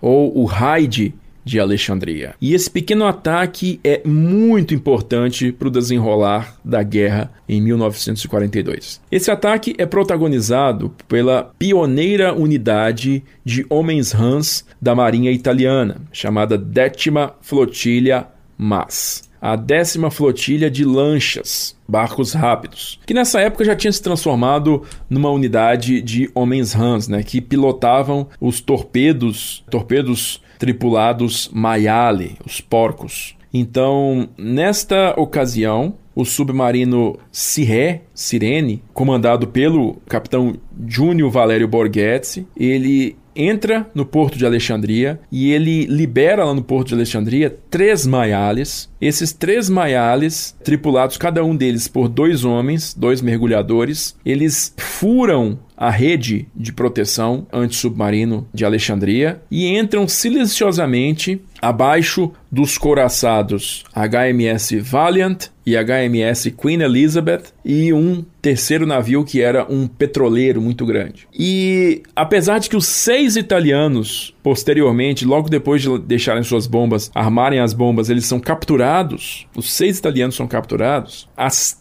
três bombas explodem, levando para o fundo da Bahia o Valiant, o Queen Elizabeth e o petroleiro. Nessa pequena ação de seis homens, seis homens, as duas naus capitais, os dois grandes coraçados, né, navio de batalha é, da Royal Navy em Alexandria, foram eliminados. As duas cabeças do contingente naval britânico no Egito foram eliminados. Isso resultou no recuo dos contingentes de superfície, uma ação estratégica, né? Os contingentes de superfície da Royal Navy foram retirados de Malta e foram levados para Alexandria. O que, que isso faz? Isso faz com que a capacidade britânica de atacar os comboios do eixo, italianos, na verdade, no, no Mediterrâneo Central, caia bastante fique muito menor, aliviando bastante a carga de ataques, fazendo com que o contingente do Rommel chegue em muito mais quantidade para o norte da África. E é aí, justamente, simultaneamente, vocês percebem, com o reforço que o Hitler manda, o fato de que o grande contingente do eixo chega intacto ao norte da África e o fato de que as linhas de suprimento do Rommel estão agora curtíssimas, ele tem a condição de já em janeiro de 1942 montar a segunda ofensiva dele. E essa segunda ofensiva dele novamente retoma toda a Sirenaica, mas ela primeiro, né, antes de, de chegar, né, de resultar nessa grande vitória, você tem ali a famosa Batalha de Gazala, né? Que a Gazala é um ponto na Líbia, né, no interior da Líbia, não é lá no litoral não. Gazala ela é lutada em maio, porque os exércitos do eixo eles tinham chegado nesta linha defensiva britânica em Gazala. E assim, naquela posição lá estavam os ingleses se apoiaram muito nela para poder parar o avanço dos alemães, dos ítalo-alemães, né, do eixo. E aquilo foi magistralmente, na verdade, derrubado. As, todas aquelas estruturas foram flanqueadas pelos tanques do eixo, com perdas, tá? Perdas altas sim, mas principalmente no chamado caldeirão. É, o caldeirão ele era defendido por uma unidade de franceses livres, né? Então, inclusive tinha lá, Icles, um voluntário brasileiro, né? O Raul Soares da Silveira. Esse cara era voluntário da Legião Estrangeira Francesa em Gazala, lutou lá no Caldeirão, depois ele foi evacuado de lá. Mas quando os alemães romperam a linha de Gazala, novamente eles causaram um choque muito grande no comando britânico e uma desorganização muito grande se seguiu nos dias que sucederam a derrota em Gazala. Gazala foi concluída em 21 de junho e pouco depois disso, os italianos e os alemães se aproximaram de Tobruk. E dessa vez, veja bem, Tobruk caiu a ofensiva foi tão repentina, né? ela foi tão indefensável, a desorganização na retaguarda britânica era tão grande que Tobruk caiu nas mãos do eixo. Né? Foram tanques italianos que atacaram Tobruk, bom a gente dizer isso, são tanques italianos que os primeiros que entram na cidade mesmo, e o porto cai nas mãos dos alemães e dos italianos, né? Isso aí é um choque gigante para o governo em Londres. Tanto que, na única ocasião na Segunda Guerra Mundial inteira, o Churchill passou por um voto de desconfiança do parlamento, foi justamente com a queda de Tobruk nem a queda de Singapura, que é considerada a maior derrota da história do Império Britânico, que aconteceu no começo daquele ano, né, em janeiro ali, causou um, um golpe tão grande na credibilidade do governo Churchill. Então, com a queda de Tobruk, o Churchill quase foi demitido do cargo de primeiro-ministro. Você vê a importância da cidade no plano estratégico do Mediterrâneo, né? Então, quando Tobruk caiu, aí o que que isso sinaliza, né? Sinaliza que se o Rommel conseguir se estabelecer no Egito e Tobruk voltar a funcionar, a linha de suprimento do eixo para uma ofensiva contra o Egito vai ficar muito mais tranquila. Vai chegar aqueles navios ali diretamente em Tobruk e a, a conquista do Egito já parece uma coisa mais visível, né? mais real. Lembrando que, assim, como é que é a situação lá na Europa nessa época? Os alemães estão iniciando a Operação Azul no sul da União Soviética para tomar o Cáucaso, tomar as fontes de petróleo soviéticas, que vai resultar a partir de setembro na Batalha de Stalingrado, tá? Esse é o cenário lá na Europa nesse momento momento. Então a União Soviética ainda na defensiva, ninguém sabe o que vai acontecer. O ocorrido, então, a partir da queda de Tobruk, acontece um período de decisão. Tem período de decisão crítico para o eixo. Com a queda de Tobruk, a gente sabe que os navios podem passar a aportar em Tobruk. Porém, o velho e conhecido perigo de Malta continua. Nessa época aí, os navios já voltam para Malta, Malta volta a fazer a diferença, né? Volta a se tornar um perigo real para a cadeia de suprimentos do Rommel no norte da África. Então é planejado para o verão, julho ali de 42, a Operação Hércules. A Operação Hércules seria a tomada de Malta o ataque a Malta, o ataque aeronaval a Malta, porque deveria ser realizado o lançamento de paraquedistas, né? Tanto das divisões Fallschirmjäger alemãs, né? As divisões paraquedistas alemãs, quanto da, finalmente, né? Da divisão Folgore italiana, paraquedista, contra Malta. Então, eram muitos os recursos que tinham sido comprometidos para a tomada de Malta, porque estrategicamente, se você elimina Malta, você garante que os navios vão ter passagem garantida garantida até Tobruk, né? E vão aportar em Tobruk e depois a questão de entrar no Egito vai ficar muito mais simples, né? Muito mais garantida conquistar o Egito. Mas o Rommel, Erwin Rommel, usa da prerrogativa de proximidade com Hitler, passa por cima da cadeia de comando inteira, passa por cima do agora, né, o novo governador militar da Líbia, que é o Ettore Bastico, um cara que foi nomeado para ser apaziguador, foi nomeado para passar a mão na cabeça do Rommel, passa por cima do Bástico em Trípoli, passa por cima do comandante do eixo no Mediterrâneo, que é o general Hugo Cavaleiro em Roma, passa por cima do comandante do eixo no Mediterrâneo, que é o Albert Kesselring, chegando diretamente a Hitler e ele fala pro Hitler que se ele tiver aqueles recursos, ao invés de ficar invadindo Malta aí, manda para mim esses recursos que eu invado o Egito Egito e eu tomo o Egito sem precisar de invadir Malta. Isso na cabeça do Hitler foi tentador. Por quê? Porque o Hitler, desde o ano anterior, em maio de 41, ele já desconfiava muito da eficácia de forças paraquedistas. Porque quando ele usou as forças paraquedistas dele para tomar Creta, a ilha de Creta na Grécia, a imensa maioria dos paraquedistas morreu.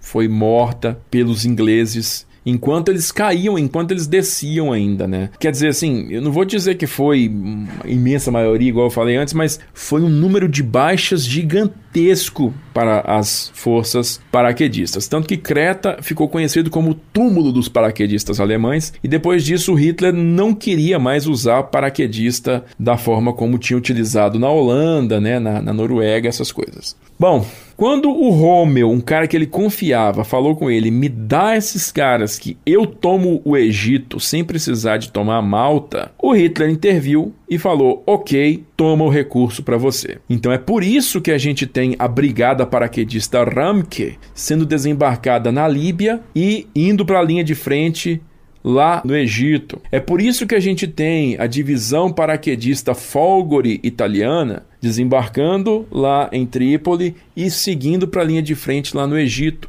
E as outras divisões também de reforço, né? Então, nessa época aí, você tem a Ariete, a divisão Ariete, a divisão blindada Ariete, como o maior contingente blindado de Rommel. A divisão Ariete estava hipertrofiada com cinco regimentos blindados. Giuseppe de Stefanes, general Giuseppe de Stefanes, era o comandante da Ariete nessa época. E na invasão do Egito, que ocorreu logo depois da queda de Tobruk, né?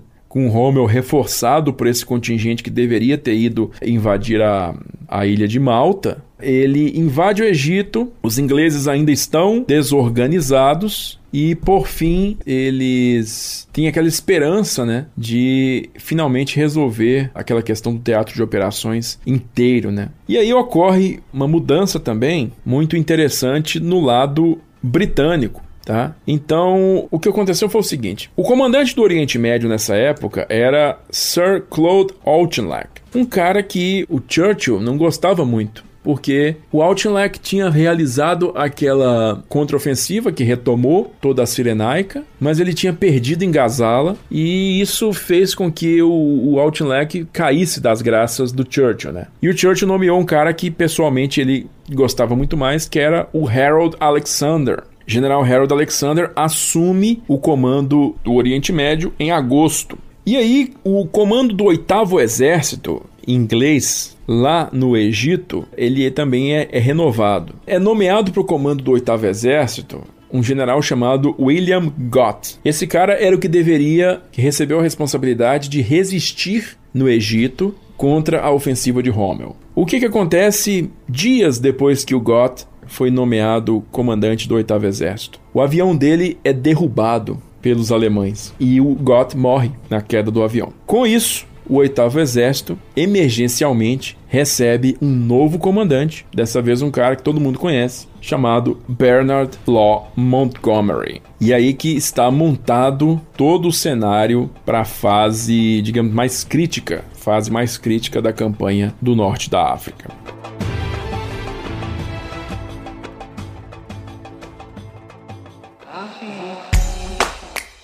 Se você quiser colaborar com o História FM, você pode fazer isso via Pix usando a chave leituraobrigahistoria@gmail.com. E assim você colabora para manter esse projeto educacional gratuito no ar.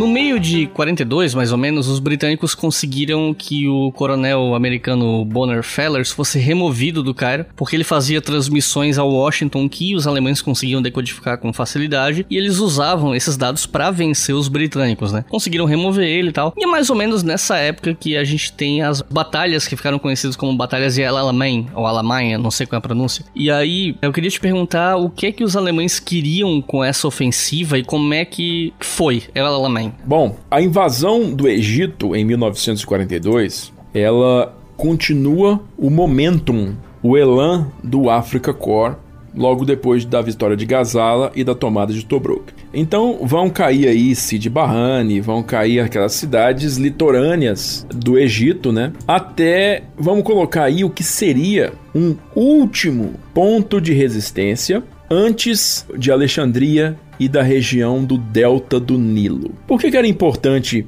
nessa região. Primeiro, vou falar para vocês que o nome desse local, né, que o Iclis já mencionou para vocês, é El Alamein. El Alamein era uma junçãozinha ferroviária, uma estaçãozinha ferroviária na época, cidadezinha pequena. Mas ela era a última cidade daquela área de deserto do Egito tá, gente? Então, se vocês pegarem o mapa, vai lá no Google Earth, vai no Google Maps, Google Maps, vocês vão ver onde está El Alamein, tá? E aí vocês vão ver onde começa o delta do Nilo. É fácil você descobrir porque é a região verde do mapa do Egito toda essa região verde do mapa do Egito é uma região extremamente diferente daquela do deserto. Porque o rio Nilo, a foz do rio Nilo, ela acontece no formato de delta. Então, quando o rio Nilo ele se divide naqueles diversos cursos d'água menores para chegar ao Mediterrâneo, desembocar no Mediterrâneo, ele deixa aquela região toda verde e deixa aquela região toda aprazível. E você imagina o que que isso faz pelos recursos, né, logísticos do exército do eixo, que até aquele momento, olha só, até aquele momento, qualquer pingo de água tinha que vir de uma distância gigantesca, né, pelo deserto através de caminhões. Então, se o Rommel chega a Alexandria, que é a primeira grande cidade já no delta do Nilo, a coisa fica muito mais tranquila para ele, porque ali já tem onde você se abastecer, né? Aquilo já tem onde você já existe uma situação muito mais tranquila do que depender simplesmente do deserto. Então, olhem El Alamein. É literalmente a última posição defensável antes do delta do Nilo. E a Alamein, ela tinha uma outra característica geológica que fazia dela muito importante, fazia ela ser muito importante. Logo ao sul de El Alamein, alguns quilômetros ao sul, não me lembro quantos quilômetros, não sei precisar quantos quilômetros ao sul de El Alamein, existe uma depressão no terreno do deserto, a famosa depressão de Catara. E essa depressão é como se fosse um canyon gigantesco. Então, você não tem como passar com tanques pelo canyon. Não existe essa possibilidade. Então você tem que usar simplesmente a área de deserto entre o começo da depressão de Catara e o mar, o que faz com que a frente de batalha se estreite muito mais, o que faz com que a frente de batalha seja muito mais facilmente defensável. Então é ali que o Montgomery vai montar vastíssimos campos minados, linhas de defesa em profundidade, e é ali que ele vai finalmente parar o Rommel. Existe ali a famosa primeira batalha de El Alamein, ela é uma derrota, é ali que os ingleses conseguem parar finalmente os alemães, né? Ela acontece em julho, ela dura praticamente o mês de julho inteiro e os ingleses conseguem parar os alemães ali, os alemães e os italianos. Não é uma vitória, tá bom? Não é uma vitória britânica, não.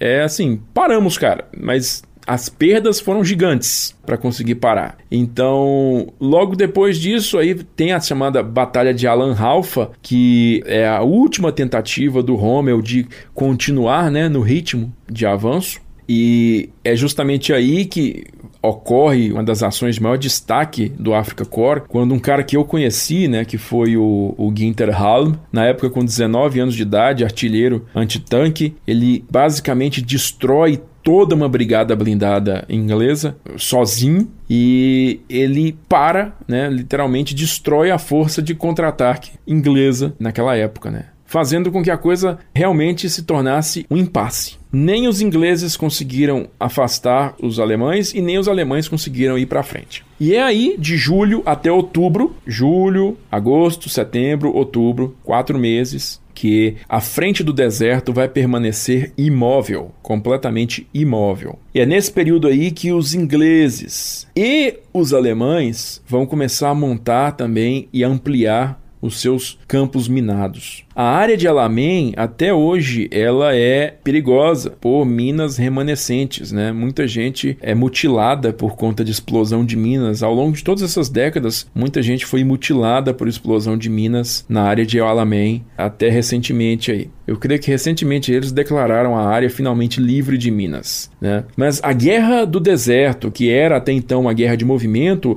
se tornou uma guerra de posição no final de julho de 1942. E aí o que ocorre nos meses seguintes? Ocorre que a suposição do Rommel de que com todos aqueles reforços ele conseguiria conquistar o Egito vai por água abaixo, porque agora ele tem os reforços, ele foi parado, ou seja, ele não tem mais a desorganização da retaguarda inglesa para poder continuar estimulando os avanços dele sem parar, e neste momento Malta já retoma toda a sua força no afundamento dos navios italianos com o suporte que o Rommel precisava, né? com os suprimentos que o Rommel precisava. O preciosíssimo petróleo que o Rommel precisava, né? a gasolina que ele precisava, a comida, a munição, tudo está indo para o fundo do Mediterrâneo e ele está numa situação desesperadora nesse momento. Né? Não tem mais esperança de receber um grande reforço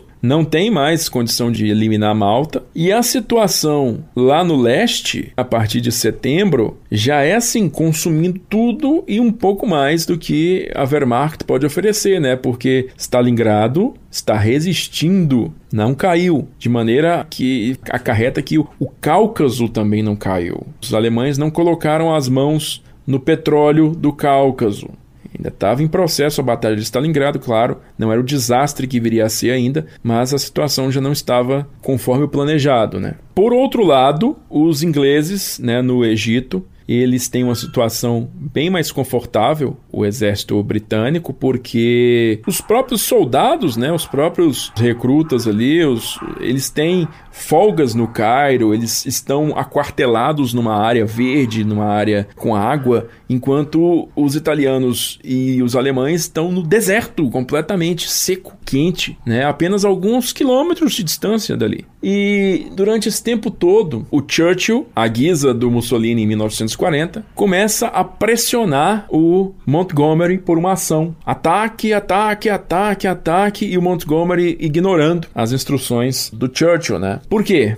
Porque o que, que o Montgomery estava fazendo? Ele estava aguardando, ele estava nesse momento esperando ter uma força em números, em material tão esmagadora que ele poderia expulsar os alemães até Trípoli, capturar toda a Líbia, né, de uma vez. Então o, o, o Montgomery nessa época já estava esperando um comboio americano que tinha saído lá de Nova York com muitos tanques, centenas de tanques, inclusive os primeiros Sherman que combateram no norte da África, desembarcar lá no Egito, né, lá em Alexandria, para poder reforçar reforçar suas forças, né? Então, nessa época aí, o, o oitavo exército já tinha se tornado uma força gigantesca, com contingentes, como eu falei, gregos, franceses, poloneses, indianos, diversas nacionalidades, né? E ao mesmo tempo que os recursos do Rommel estavam minguando, minguando,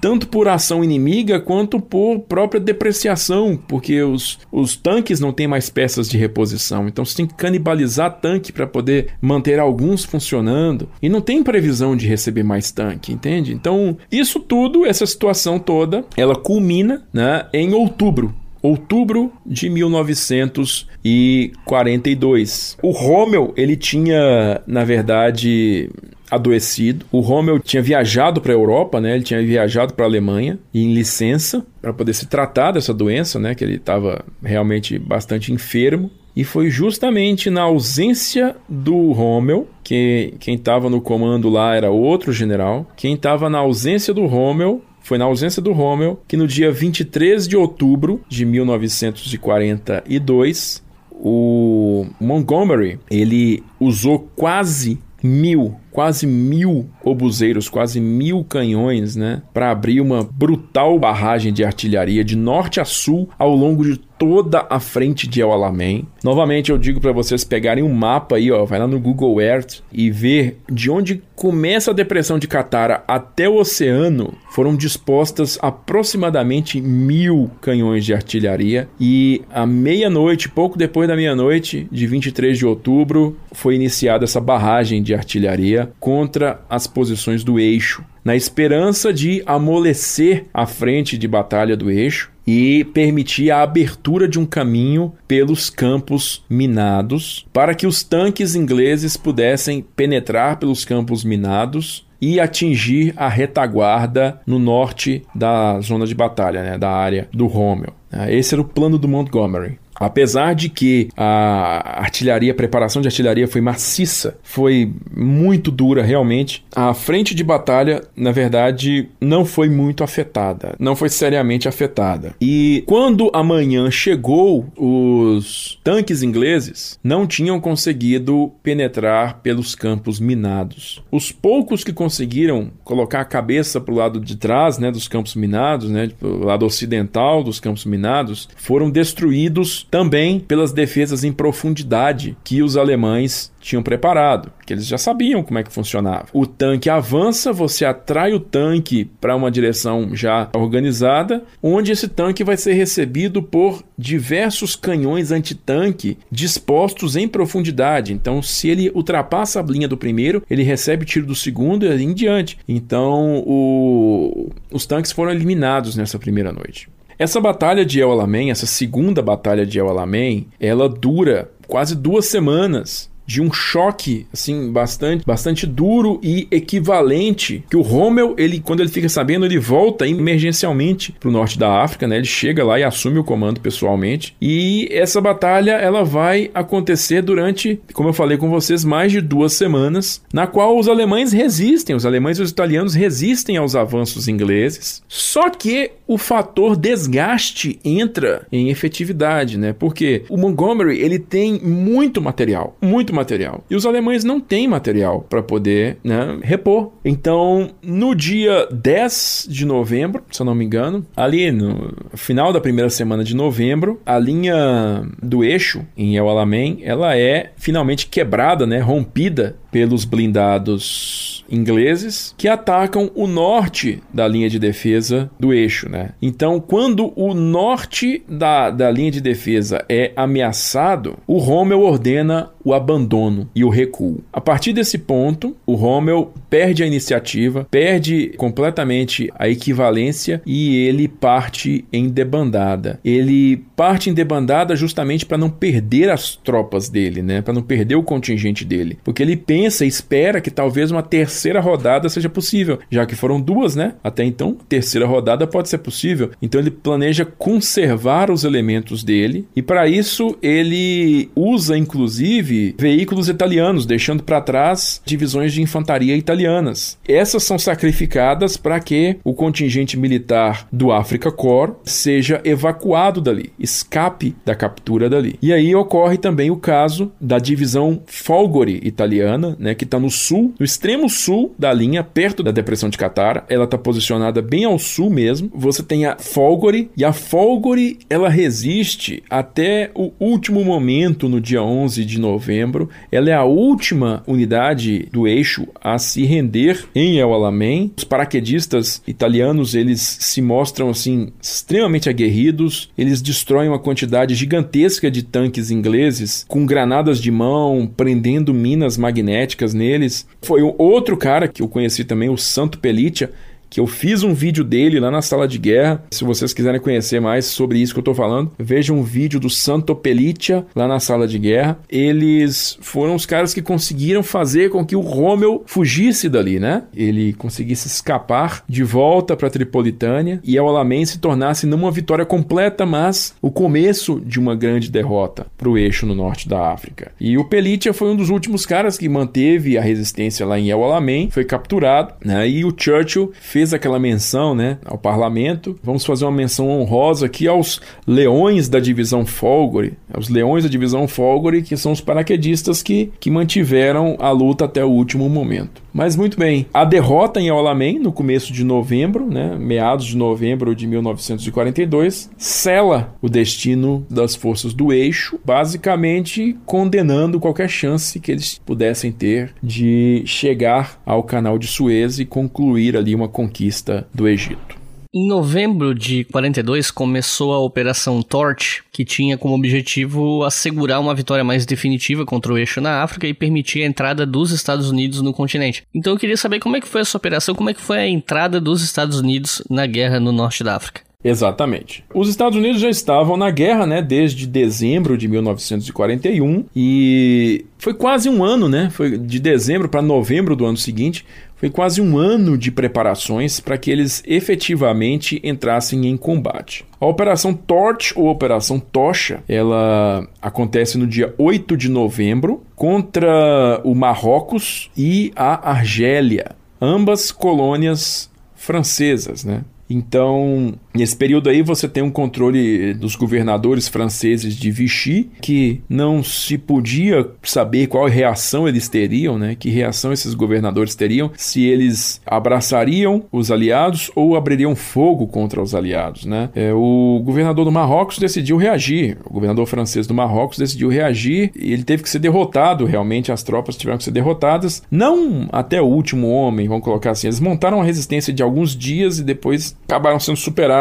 Eram três forças-tarefa: a oriental, a central e a ocidental, né? sendo que a oriental e a central desembarcaram na Argélia e a ocidental no Marrocos. A ocidental era comandada pelo aclamado general George Patton. Então, também tem um vídeo na sala de guerra, se vocês quiserem conferir lá a respeito disso aí. Então, o Patton ele comandou a força de desembarque, né, ocidental e os Estados Unidos entraram na guerra, abrindo uma segunda frente na África, a frente africana ocidental, né, do outro lado. Isso acontece pouco antes da derrota final em El Alamein. Como eu falei, El Alamein, com esses dois fatores aí, realmente é a pá de cal, né, para as pretensões de vitória do eixo. Os Estados Unidos, né, eles por serem ainda uma nação verde em combate, eles são uma potência industrial, gigantesca, incomparável no mundo inteiro. Mas como força de combate, eles ainda eram extremamente verdes, não tinham experiência.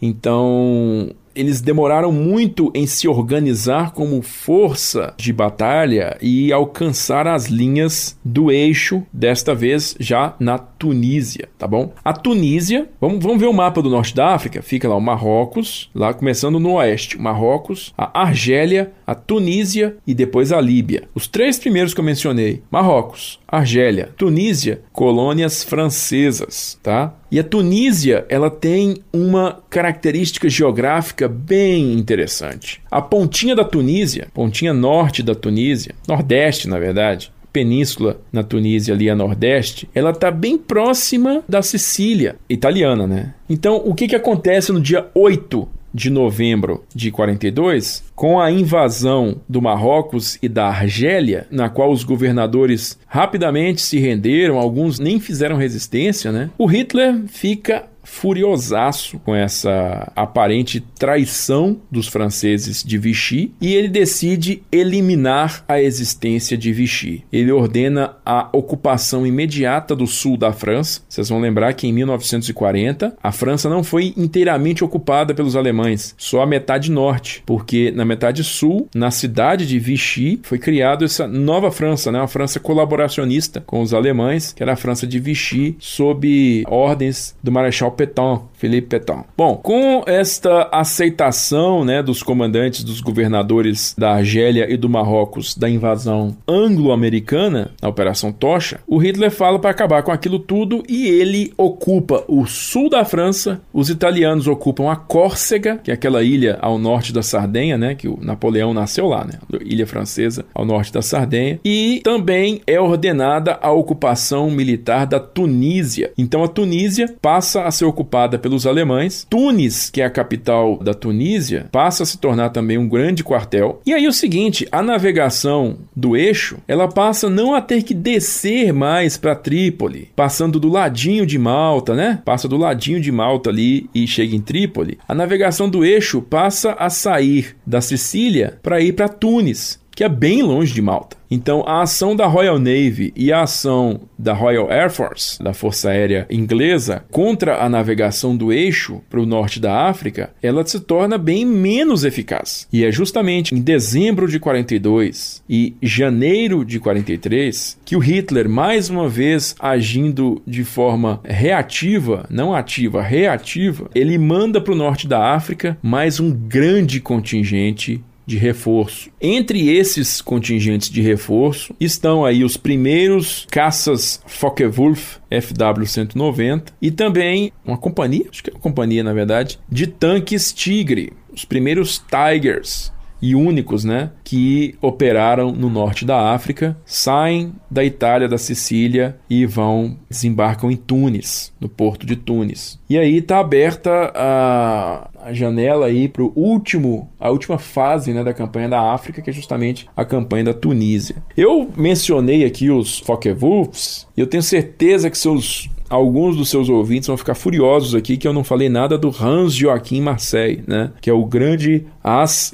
alemão da campanha do norte da África. E o Marseille é um cara que chegou lá em 41, expulso basicamente da unidade que ele combatia lá no, na frente do Canal da Mancha, né? Porque era um sujeito extremamente insubordinado, irresponsável, e foi parar lá no JG-27, na Líbia. E na Líbia, o Marseille se transformou no, na grande referência da caça alemã no norte da África, ganhou o apelido da imprensa alemã de The Africa Stern, então a estrela da África, e ele galgou 158 oito abates durante 1941 e 1942. Ele foi altamente condecorado tanto por alemães quanto por italianos, né? Ganhou as quatro classes da Cruz de Ferro, rapidamente, uma atrás da outra, até os diamantes da Cruz do Cavaleiro, da Cruz de Ferro. E dos italianos ganhou a medalha d'ouro ao valor militar, que foram somente duas, né? Duas dessas foram entregues a alemães e ele foi um dos dois que recebeu essa condecoração.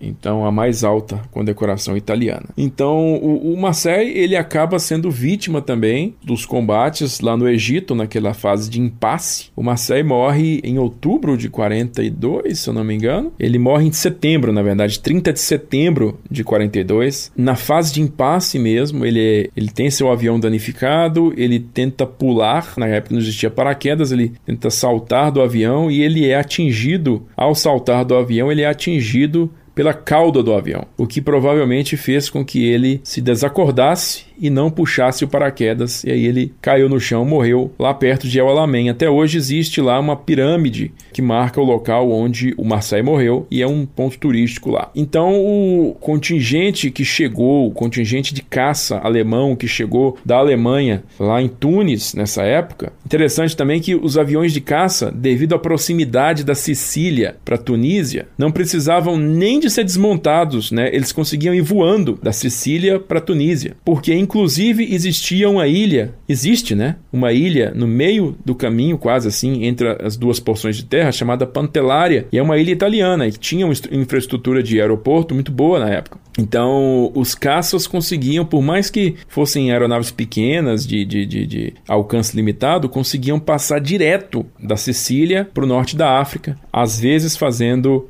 uma escala em Pantellária. Então, por mais que né, a ocupação da Tunísia tenha ocorrido numa época já de desespero, assim, de efetiva impossibilidade de vitória do eixo no teatro de operações africano, ela facilitou muito a questão logística né, dos alemães dentro da África, né, lá no deserto. Foi muito facilitada a questão da ocupação da Tunísia. Né? E fica aí para o pessoal pensar aí quais que seriam as implicações disso se isso tivesse ocorrido ainda em 1940 porque foi uma das demandas que o Mussolini fez na rendição francesa. Ele queria ocupar a Tunísia e o Hitler, na esperança de não querer gerar uma indisposição com os franceses, negou esse pedido do Mussolini de ocupar a Tunísia, né? Então, o que, que teria acontecido se ainda em 1940 o eixo dispusesse do porto de Tunis para desembarcar seus suprimentos?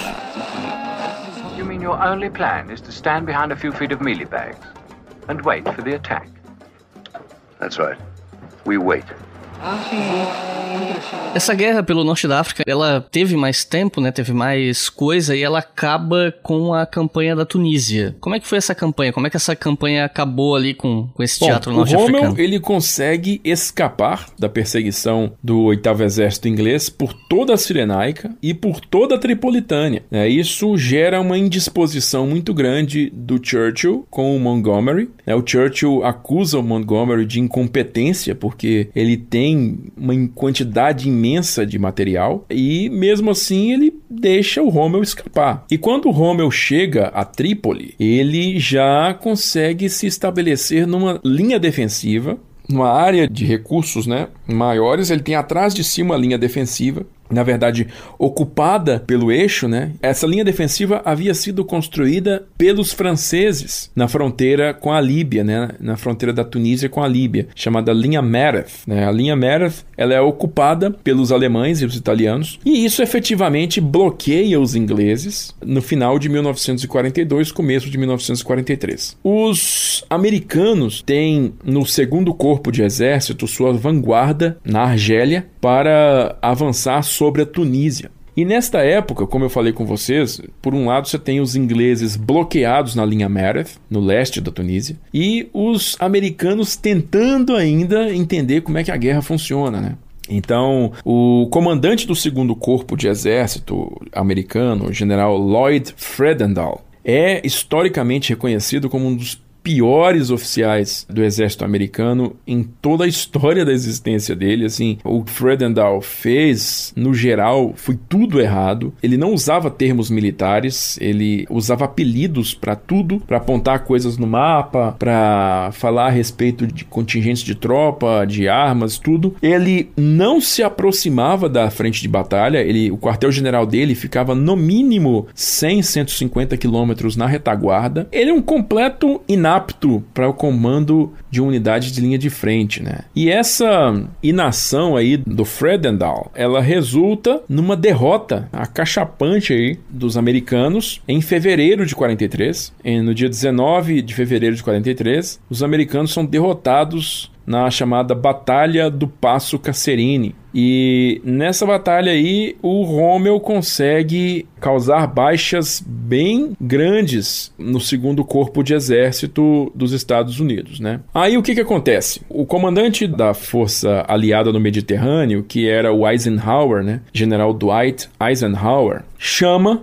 para o comando do demite o Fredendall e nomeia para o comando do segundo corpo o general Patton, o general George Patton, que era nessa época aí como se fosse um governador do Marrocos, né? Governador militar do Marrocos. Estava na linha de retaguarda. E o Patton era um cara que tinha né, demonstrado uma agressividade muito grande na Primeira Guerra Mundial e era, por excelência, um militar de força blindada, né? Um militar comandante de tanque mesmo, de unidades blindadas. E coloca o Patton no comando do segundo corpo. E o Patton tem meros 10 dias para reativar o segundo corpo e fazer com que ele ganhe uma nova cara. E ele faz isso, né? Ele chega lá, ele toca o terror mesmo no segundo corpo e ele consegue em 10 dias colocar todo mundo num estado de prontidão muito mais afinado, tudo muito mais certo do que o Fredendall tinha feito.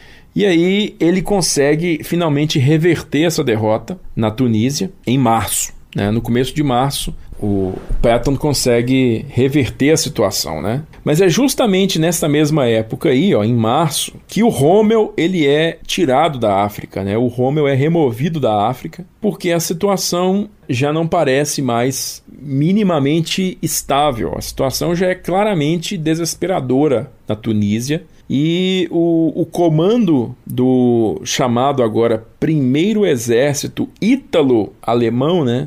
Prima Armata Italo-Tedesca, em, em, italiano, ela fica sob comando do Marechal Giovanni Messi, que é considerado um dos grandes, é, um poucos, né, grandes generais italianos da Segunda Guerra Mundial então altamente condecorado pelos próprios alemães quando comandava o corpo expedicionário italiano lá na União Soviética. Então, o Giovanni Messi assume é, o comando na África nesse último últimos dois meses, né, de operações. O Patton ele retorna para o Marrocos, ele abandona o comando do segundo corpo para poder se concentrar no planejamento da invasão da Sicília, que ocorreria no verão seguinte, né, no meio do ano. Então, os últimos dias, as últimas semanas da campanha do eixo no norte da África, ela acontece ali em abril, né? É uma situação já assim de evacuação dos meios principais, das unidades de elite, dos militares insubstituíveis, como no caso do Rommel, né? Você imagina o custo do Rommel ser tomado como prisioneiro, né? Claro que o Rommel ia ser evacuado dali o quanto antes. O maior comandante alemão, né, do norte da África, subordinado, claro, ao Messi, se torna o Hans-Jürgen von Arnim. Então o general von Arnim é o cara que coordena as últimas semanas de guerra na África, né? E o, o eixo vai cada vez mais perdendo área, perdendo área, até se concentrar no último perímetro ali ao redor de Tunis. E nesse último período aí, que vai acontecer até maio, né?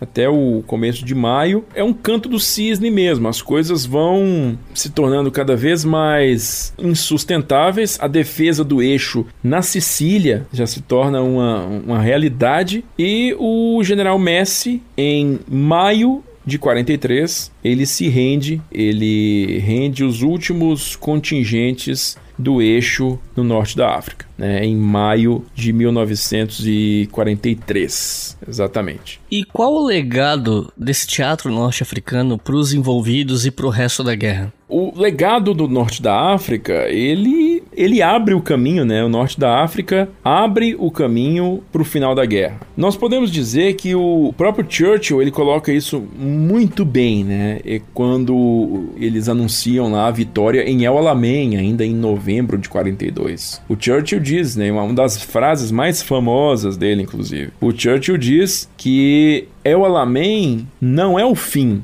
não é nem o começo do fim, mas talvez seja o fim do começo. Ele diz isso. Então, o que quer dizer? Em El Alamein, o começo chegou ao fim. Né? Então, foi de El Alamein em diante que a vitória dos aliados começou, né? Então, com a invasão, principalmente né, a invasão é, americana do norte da África, se estabelece na Líbia, depois da rendição do eixo, né, em 13 de maio, do general Messi, em 13 de maio. O norte da África inteiro fica sob controle dos aliados, né? Então, já em julho, acontece a invasão da Sicília, né? A Operação Husky. Já em julho, 10 de julho, acontece a Operação Husky. E daí em diante, a Sicília cai e os aliados já desembarcam na Itália em setembro. A Itália assina ali o, o armistício e o destino da Europa está selado, né? Porque agora os aliados têm um pé firme em solo europeu de novo. Desde 1940, 41, vamos colocar aí, os ingleses conseguiram ficar algum tempo ali na Grécia, foram expulsos, mas em 43 eles voltaram. E por mais que a estratégia defensiva do eixo dos alemães, né, do Kesselring,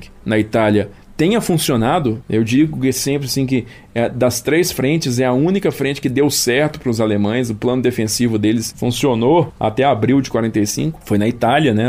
Aquele plano de defesa elástica em profundidade, sempre recuando para a linha de defesa mais ao norte, nunca perdendo material, só cedendo terreno. Então, abriu-se uma segunda frente em 43, o que demandou contingente militar, desvio de recursos da frente russa e principalmente da defesa da Europa setentrional, né? Da muralha do Atlântico. Tudo isso drenou recurso de onde deveria estar lá em cima defendendo a costa francesa, que é onde eles já esperavam que iria acontecer a invasão. Né? Não sabiam quando e nem que ponto exato, mas que a invasão vai acontecer pela costa francesa. Isso aí é, é claro para todo mundo. Como realmente aconteceu né, em junho de 44. Então é assim: a guerra do norte da África ela permite que a Segunda Guerra chegue a um fim, porque, muito embora o golpe definitivo tenha sido dado em junho de 44, a conquista do norte da África permite que os aliados conquistem a Itália, dá aos bombardeiros de longo alcance bases inalcançáveis para que eles bombardeiem todo o sul da Europa. Você vai lembrar que não é só a própria Itália que é bombardeada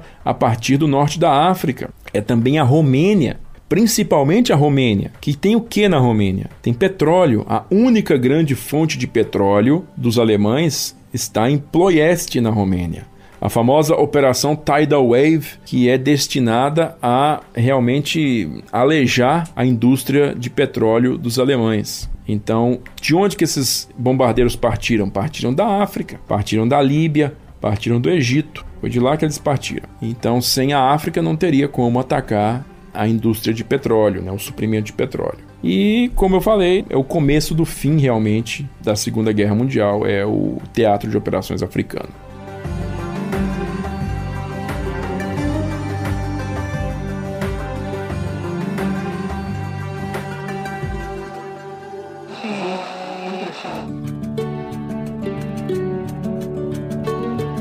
Recomendações de leitura para quem ficou até o final e agora quer estudar mais sobre esse front, ou pelo menos alguns aspectos desse front, né? Que livros você recomenda? Olha, eu vou recomendar para vocês a biografia do Irving Rommel, que foi escrita pelo Ciro Rezende Filho, né? Chamado Rommel, a Raposa do Deserto. É um excelente ponto de início para entender a guerra no, no deserto, né? Porque apesar de que o Rommel tem uma carreira muito ampla que abrange acontecimentos muito importantes antes e depois da África. A África é o grande centro né, da biografia dele. Então eu vou recomendar em português, é um livro em português, para todo mundo que quiser começar a entender um pouquinho aí, Romeu, a Raposa do Deserto, do Ciro Rezende Filho. Minha segunda recomendação vai para uma obra mais especialista, tá? É uma obra que eu acho muito importante para entender aspectos pouco conhecidos da campanha do norte da África, chamada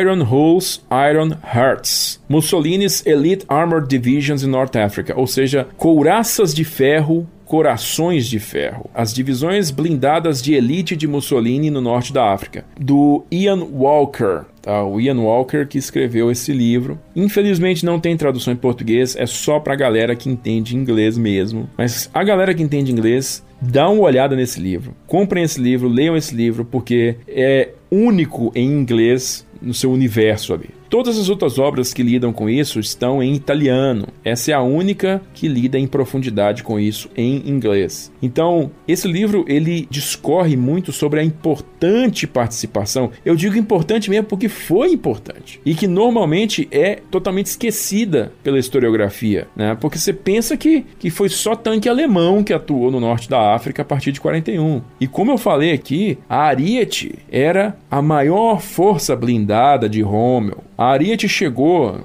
no começo de 42 ali, para a ofensiva de Gazala, a possuir cinco regimentos blindados. Era muito tanque italiano, comparativamente para os tanques alemães. Então, é, a importância dessa força ela não é muito estudada na historiografia tradicional. Então, esse livro é uma literatura muito importante. E eu vou deixar uma dica aqui. É mais uma daquelas dicas de, olha, o livro existe, mas eu ainda não li, então procurem por sua conta e risco. Mas é de um autor que publica muito sobre a Segunda Guerra Mundial e até onde eu sei é um, é um autor bem, bem conceituado, assim, bem a galera respeita e tal, que é o James Holland. E ele tem um livro chamado The Allies Strike Back, que ele tem um recorte ali 1941, 1943. Pega muito do, da campanha ali do norte da África. E é um livro grande, só tem em inglês. Eu vi ali numa livraria uma vez, me apaixonei, mas tava muito caro. Depois eu comprei na internet e ainda não li até hoje. Mas o James Holland é um cara até que bem conceituado, ele publica muita coisa de Segunda Guerra Mundial. Ele tem um podcast também, participa de documentários, é um cara bem prolífico na área. Então eu acho que é um autor confiável, assim. Agora, com relação à qualidade do livro, se vocês leem em inglês, eu recomendo procurarem resenhas, que com certeza deve ter material por aí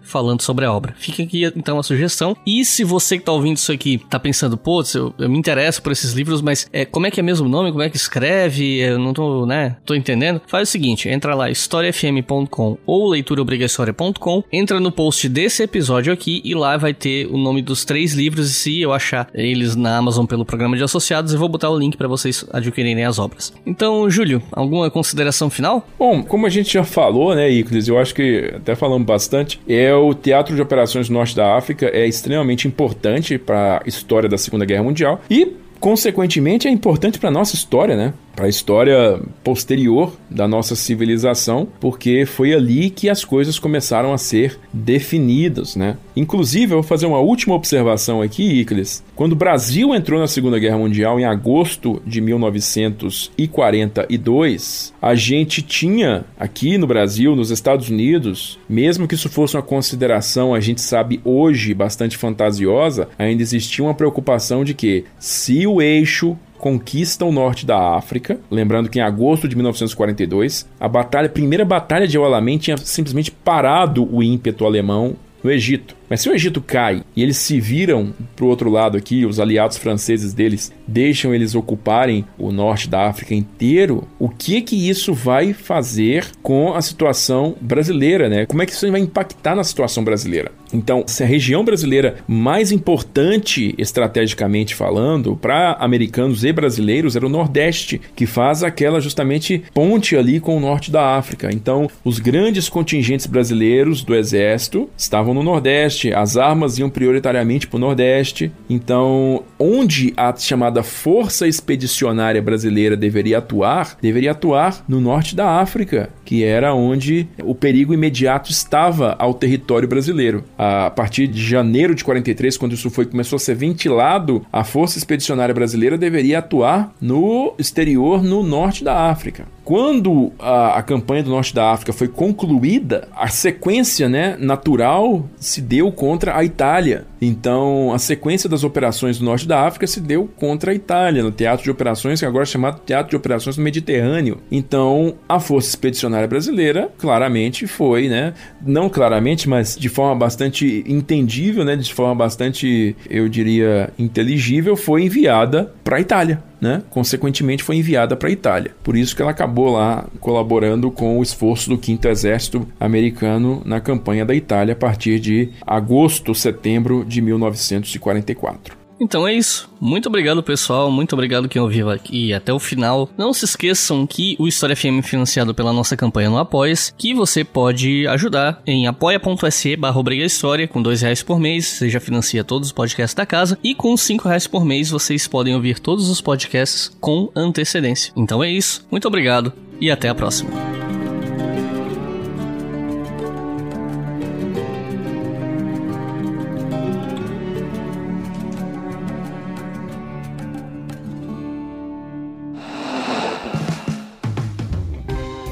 Este podcast foi financiado por nossos colaboradores no Apoia-se.